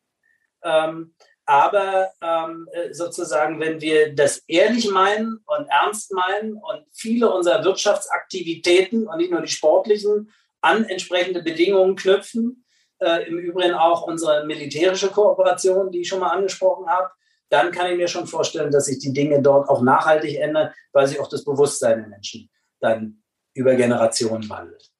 Aber es ist sozusagen auch naiv zu glauben, solche Dinge verändern sich in Dekaden. Das ist, äh, ist Unsinn. Wenn wir über Veränderungen sprechen, dann sprechen wir natürlich auch über dich und deine Karriere im Fußball. Wir haben beim Nachwuchs angefangen, sprechen jetzt über eine Weltmeisterschaft. Also da fragt man sich natürlich auch, wie sieht es bei dir jetzt in der Zukunft aus? Wo würdest du denn eigentlich lieber arbeiten? Wieder im Nachwuchsfußball oder im Bereich Profis, Nationalmannschaften? Ja, also mein, mein Schwerpunkt wird der, wird der Nachwuchs bleiben. Ich habe äh, ähm, im, Profifußball gearbeitet und musste dort feststellen, dass da Qualitäten gefragt sind, äh, die ich nicht so unbedingt mitbringe. Also man muss sozusagen repräsentativ arbeiten können. Äh, ich taug nicht unbedingt fürs diplomatische Chor und, und ähm, äh, habe äh, sozusagen auch in meiner Zeit in Cottbus eben die Erfahrung gemacht, dass die Dinge, die man im Nachwuchs gewinnbringend einsetzen kann, dass die im Profibereich nicht gefragt sind. Da sind die Konsequenzen äh, von, von äh, Fehlleistungen äh, viel, viel schneller äh, spürbar. Im Nachwuchs entwickeln sich die Dinge langfristig. Ähm, das wird äh, sicherlich eher eine Tätigkeit sein, die, die wieder im, in der Talentförderung irgendwo ähm, angesiedelt ist. Das passt gut zu unserer letzten Sprachnachricht, die wir noch für dich haben, weil da kommt noch ein alter Weggefährte von dir, der ebenfalls im HSV-Nachwuchs schon unterwegs war und äh, der jetzt Manager beim SC Paderborn ist und gestern ein wildes Spiel seiner Paderborner Jungs gegen Werder Bremen sehen konnte. Hören wir mal rein, was Fabian Wohlgemuth äh, noch von dir möchte. Hallo Stefan, schön von dir zu hören. Unsere Wege haben sich ja in den letzten Jahren des Öfteren gekreuzt. Ähm, ja, eine Anekdote ist dann doch schon hängen geblieben, die hat dann direkt auch mit dem Sport zu tun und würde ich schon ganz gern dann auch aufklären. Äh, die Frage, die mich heute immer noch umtreibt, ist die Frage, warum äh, Maximilian Philipp, ich glaube es war im Sommer 2011, äh, wie in Wolfsburg, man stark an ihm interessiert, Bayern München auch, sich am Ende, du als Sportdirektor dort für Energie Cottbus entschieden hat. Ja, ansonsten sehen wir uns bestimmt demnächst. Ja, und viel Erfolg und, und Glück für die kommende Zeit. Ciao. Fabian Wohlgemuth, fangen wir nochmal kurz an. Der hat ja auch damals im HSV-Nachwuchs gearbeitet, ist dann zum VfL Wolfsburg gewechselt mit Jens Todd und hat da offenbar auch Maximilian Philipp auf dem Zettel gehabt. Und ja, man fragt sich, warum dann so ein Talent was dann später für 20 Millionen Euro zu Borussia Dortmund wechselt, dann nach Cottbus gegangen ist. Da steckt eine Anekdote dahinter offenbar. Ja, also äh, Maximilian Philipp war, war, ja wirklich ein besonderer Spieler, einer der wenigen in, in, der Zeit, in der ich für Nachwuchs verantwortlich äh, war, wo man irgendwie in, in, kürzester Zeit erkennen konnte, dass er also in fast allen seinen Fähigkeiten jetzt über dem Schnitt war. Also da war sehr früh sehr viel zu erkennen. Äh, Maximilian war damals, erinnere ich mich, in einer persönlich äh, sehr besonderen Situation. Also mit Geld haben wir ihn nicht erschlagen und auch nicht äh, mit der schönsten Stadt der Welt. Äh, er war, war halt äh, in einer persönlich sehr herausfordernden Situation und wollte bei Berlin in der Nähe seiner Familie bleiben. Und ähm, wir haben uns sicherlich sehr viel Mühe gegeben, das kann man schon sagen. Und er ist von der Mannschaft auch ähm, äh, sofort angenommen worden. Und das hat am Ende dazu geführt, dass er sich tatsächlich gegen Bayern München und äh, äh, den VfL Wolfsburg und wer dann noch in der Leitung stand, äh, entschieden hat. Und ja, er hat dann am Ende auch äh, in maßgeblicher Weise, genauso wie Leonardo Bittencourt, äh, dazu beigetragen, dass unsere A-Jugend äh, damals die Klasse gehalten hat. Das hatten ja dann wenigstens später nochmal zum VfL Wolfsburg äh, gezogen. Da spielt er nämlich jetzt, beziehungsweise hat er gestern gespielt, 0-2 verloren. Aber das äh, hat trotzdem ja eine sehr beeindruckende Karriere auf jeden Fall hingelegt. Ähm, wahrscheinlich hast du tausende Geschichten zu tausenden äh, Talenten und Spielern. Da wir haben aber eine letzte Kategorie und die heißt nicht meine Top 1000, sondern meine Top 3. Genau, und äh, wir haben uns überlegt, äh, dass du ja, wie ich eben schon gesagt habe, viele, viele, viele Talente durch deine Hände sind durchgegangen und äh, wir würden dann gerne so deine Top 3 Talente hören, mit denen du in diesen ganzen Jahren zusammengearbeitet hast, egal ob in Cottbus, in Katar, beim HSV, äh, da fallen dir doch sicherlich der ein oder andere ein, oder? Ja, klar. Also das, das ist sicherlich äh, äh Maxine Choupo-Moting, äh, da an, an, an vorderster Front.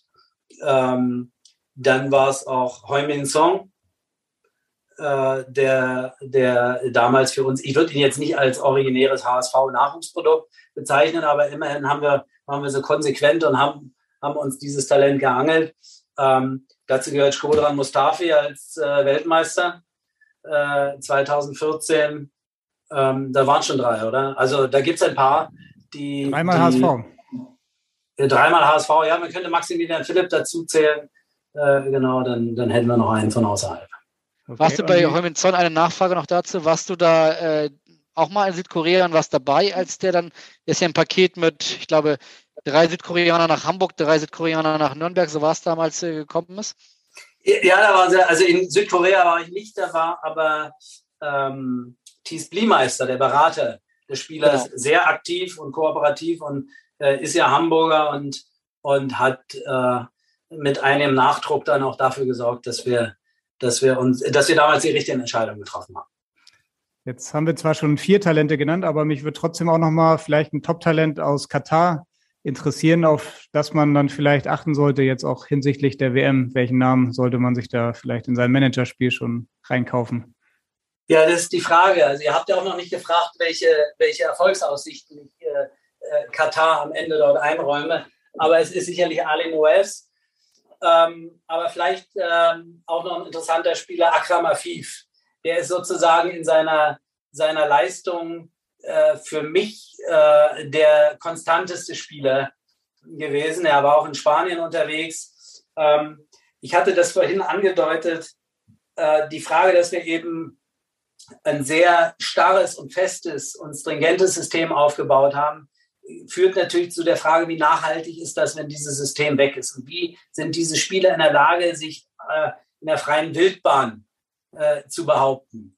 Und da machen wir schon die Erfahrung, dass das im internationalen Kontext äh, äh in Europa, in den Clubs äh, für die Spieler schon schwierig ist und dass da äh, möglicherweise auch noch eine weitere Entwicklungsstufe notwendig ist, bis man davon Gleichwertigkeit sprechen kann. In dem Kontext der Nationalmannschaft äh, mit diesem starken Teamgedanken, mit diesem Zusammenhalt ähm, war, äh, war das äh, mehrfach möglich, ich glaube, über, über dem eigenen Erwartungshorizont zu landen. Ähm, aber dass sich sozusagen der Einzelne jetzt vergleichen kann mit Talenten in Spanien, in Deutschland, das, das glaube ich, ist relativ schwierig. Damit hast du uns auch eine Steilvorlage für unsere letzte Frage gegeben, nämlich äh, du hast sie selber gestellt. Äh, wie schneidet Katar bei der Weltmeisterschaft ab? Also so 2014, 15, ähm, als wir uns mit der Frage beschäftigt haben, habe ich gesagt, also wenn die Jungs dreimal mit Anstand und Ehre im Leib äh, verlieren und alles gegeben haben, dann ist für mich in einem Land, in dem es insgesamt 5000 Fußballer gibt, ähm, ist aller, allermeist genug geschehen. Nach dem Asientitel, ähm, diesem unglaublichen Erfolg, ist das, ist das sicherlich nicht anders. Also trotzdem ist es so, ich wünsche mir mal abgesehen vom Ergebnis eher einen charakterlich überzeugenden Auftritt von der Truppe, die zeigt, dass man da Fußball spielen kann, dass dort Fußball ernst genommen wird und äh, dass Fußball eben dort auch ein Sport der Leidenschaft ist. Ja, das hört man, hört man gerne. Wir müssen uns auf jeden Fall bei dir äh, bedanken. Ich habe jetzt, guck mal auf die Uhr, ich glaube ein, dreiviertel Stunden oder so äh, haben wir jetzt, äh, haben wir jetzt geplaudert. Das wird sicherlich einer unserer längsten Podcasts aller Zeiten gewesen sein. Auf jeden Fall vielen Dank, dass du so viel Zeit genommen hast und ehrlicherweise hätten wir noch viel länger äh, sprechen können. Das holen wir dann auf jeden Fall irgendwann mal nach. Vielen Dank, äh, Stefan Hildebrand, äh, für das Gespräch. Ja, vielen Dank von meiner Seite natürlich auch. Und äh, genau, wer wem das Spaß gemacht hat, der darf gerne nächste Woche wieder, wieder reinhören. Dann gibt es natürlich den nächsten Podcast, den 116. Und äh, bis dahin, in Hamburg sagt man Tschüss und bei uns heißt das auf Wiederhören. Weitere Podcasts vom Hamburger Abendblatt finden Sie auf abendblatt.de slash podcast.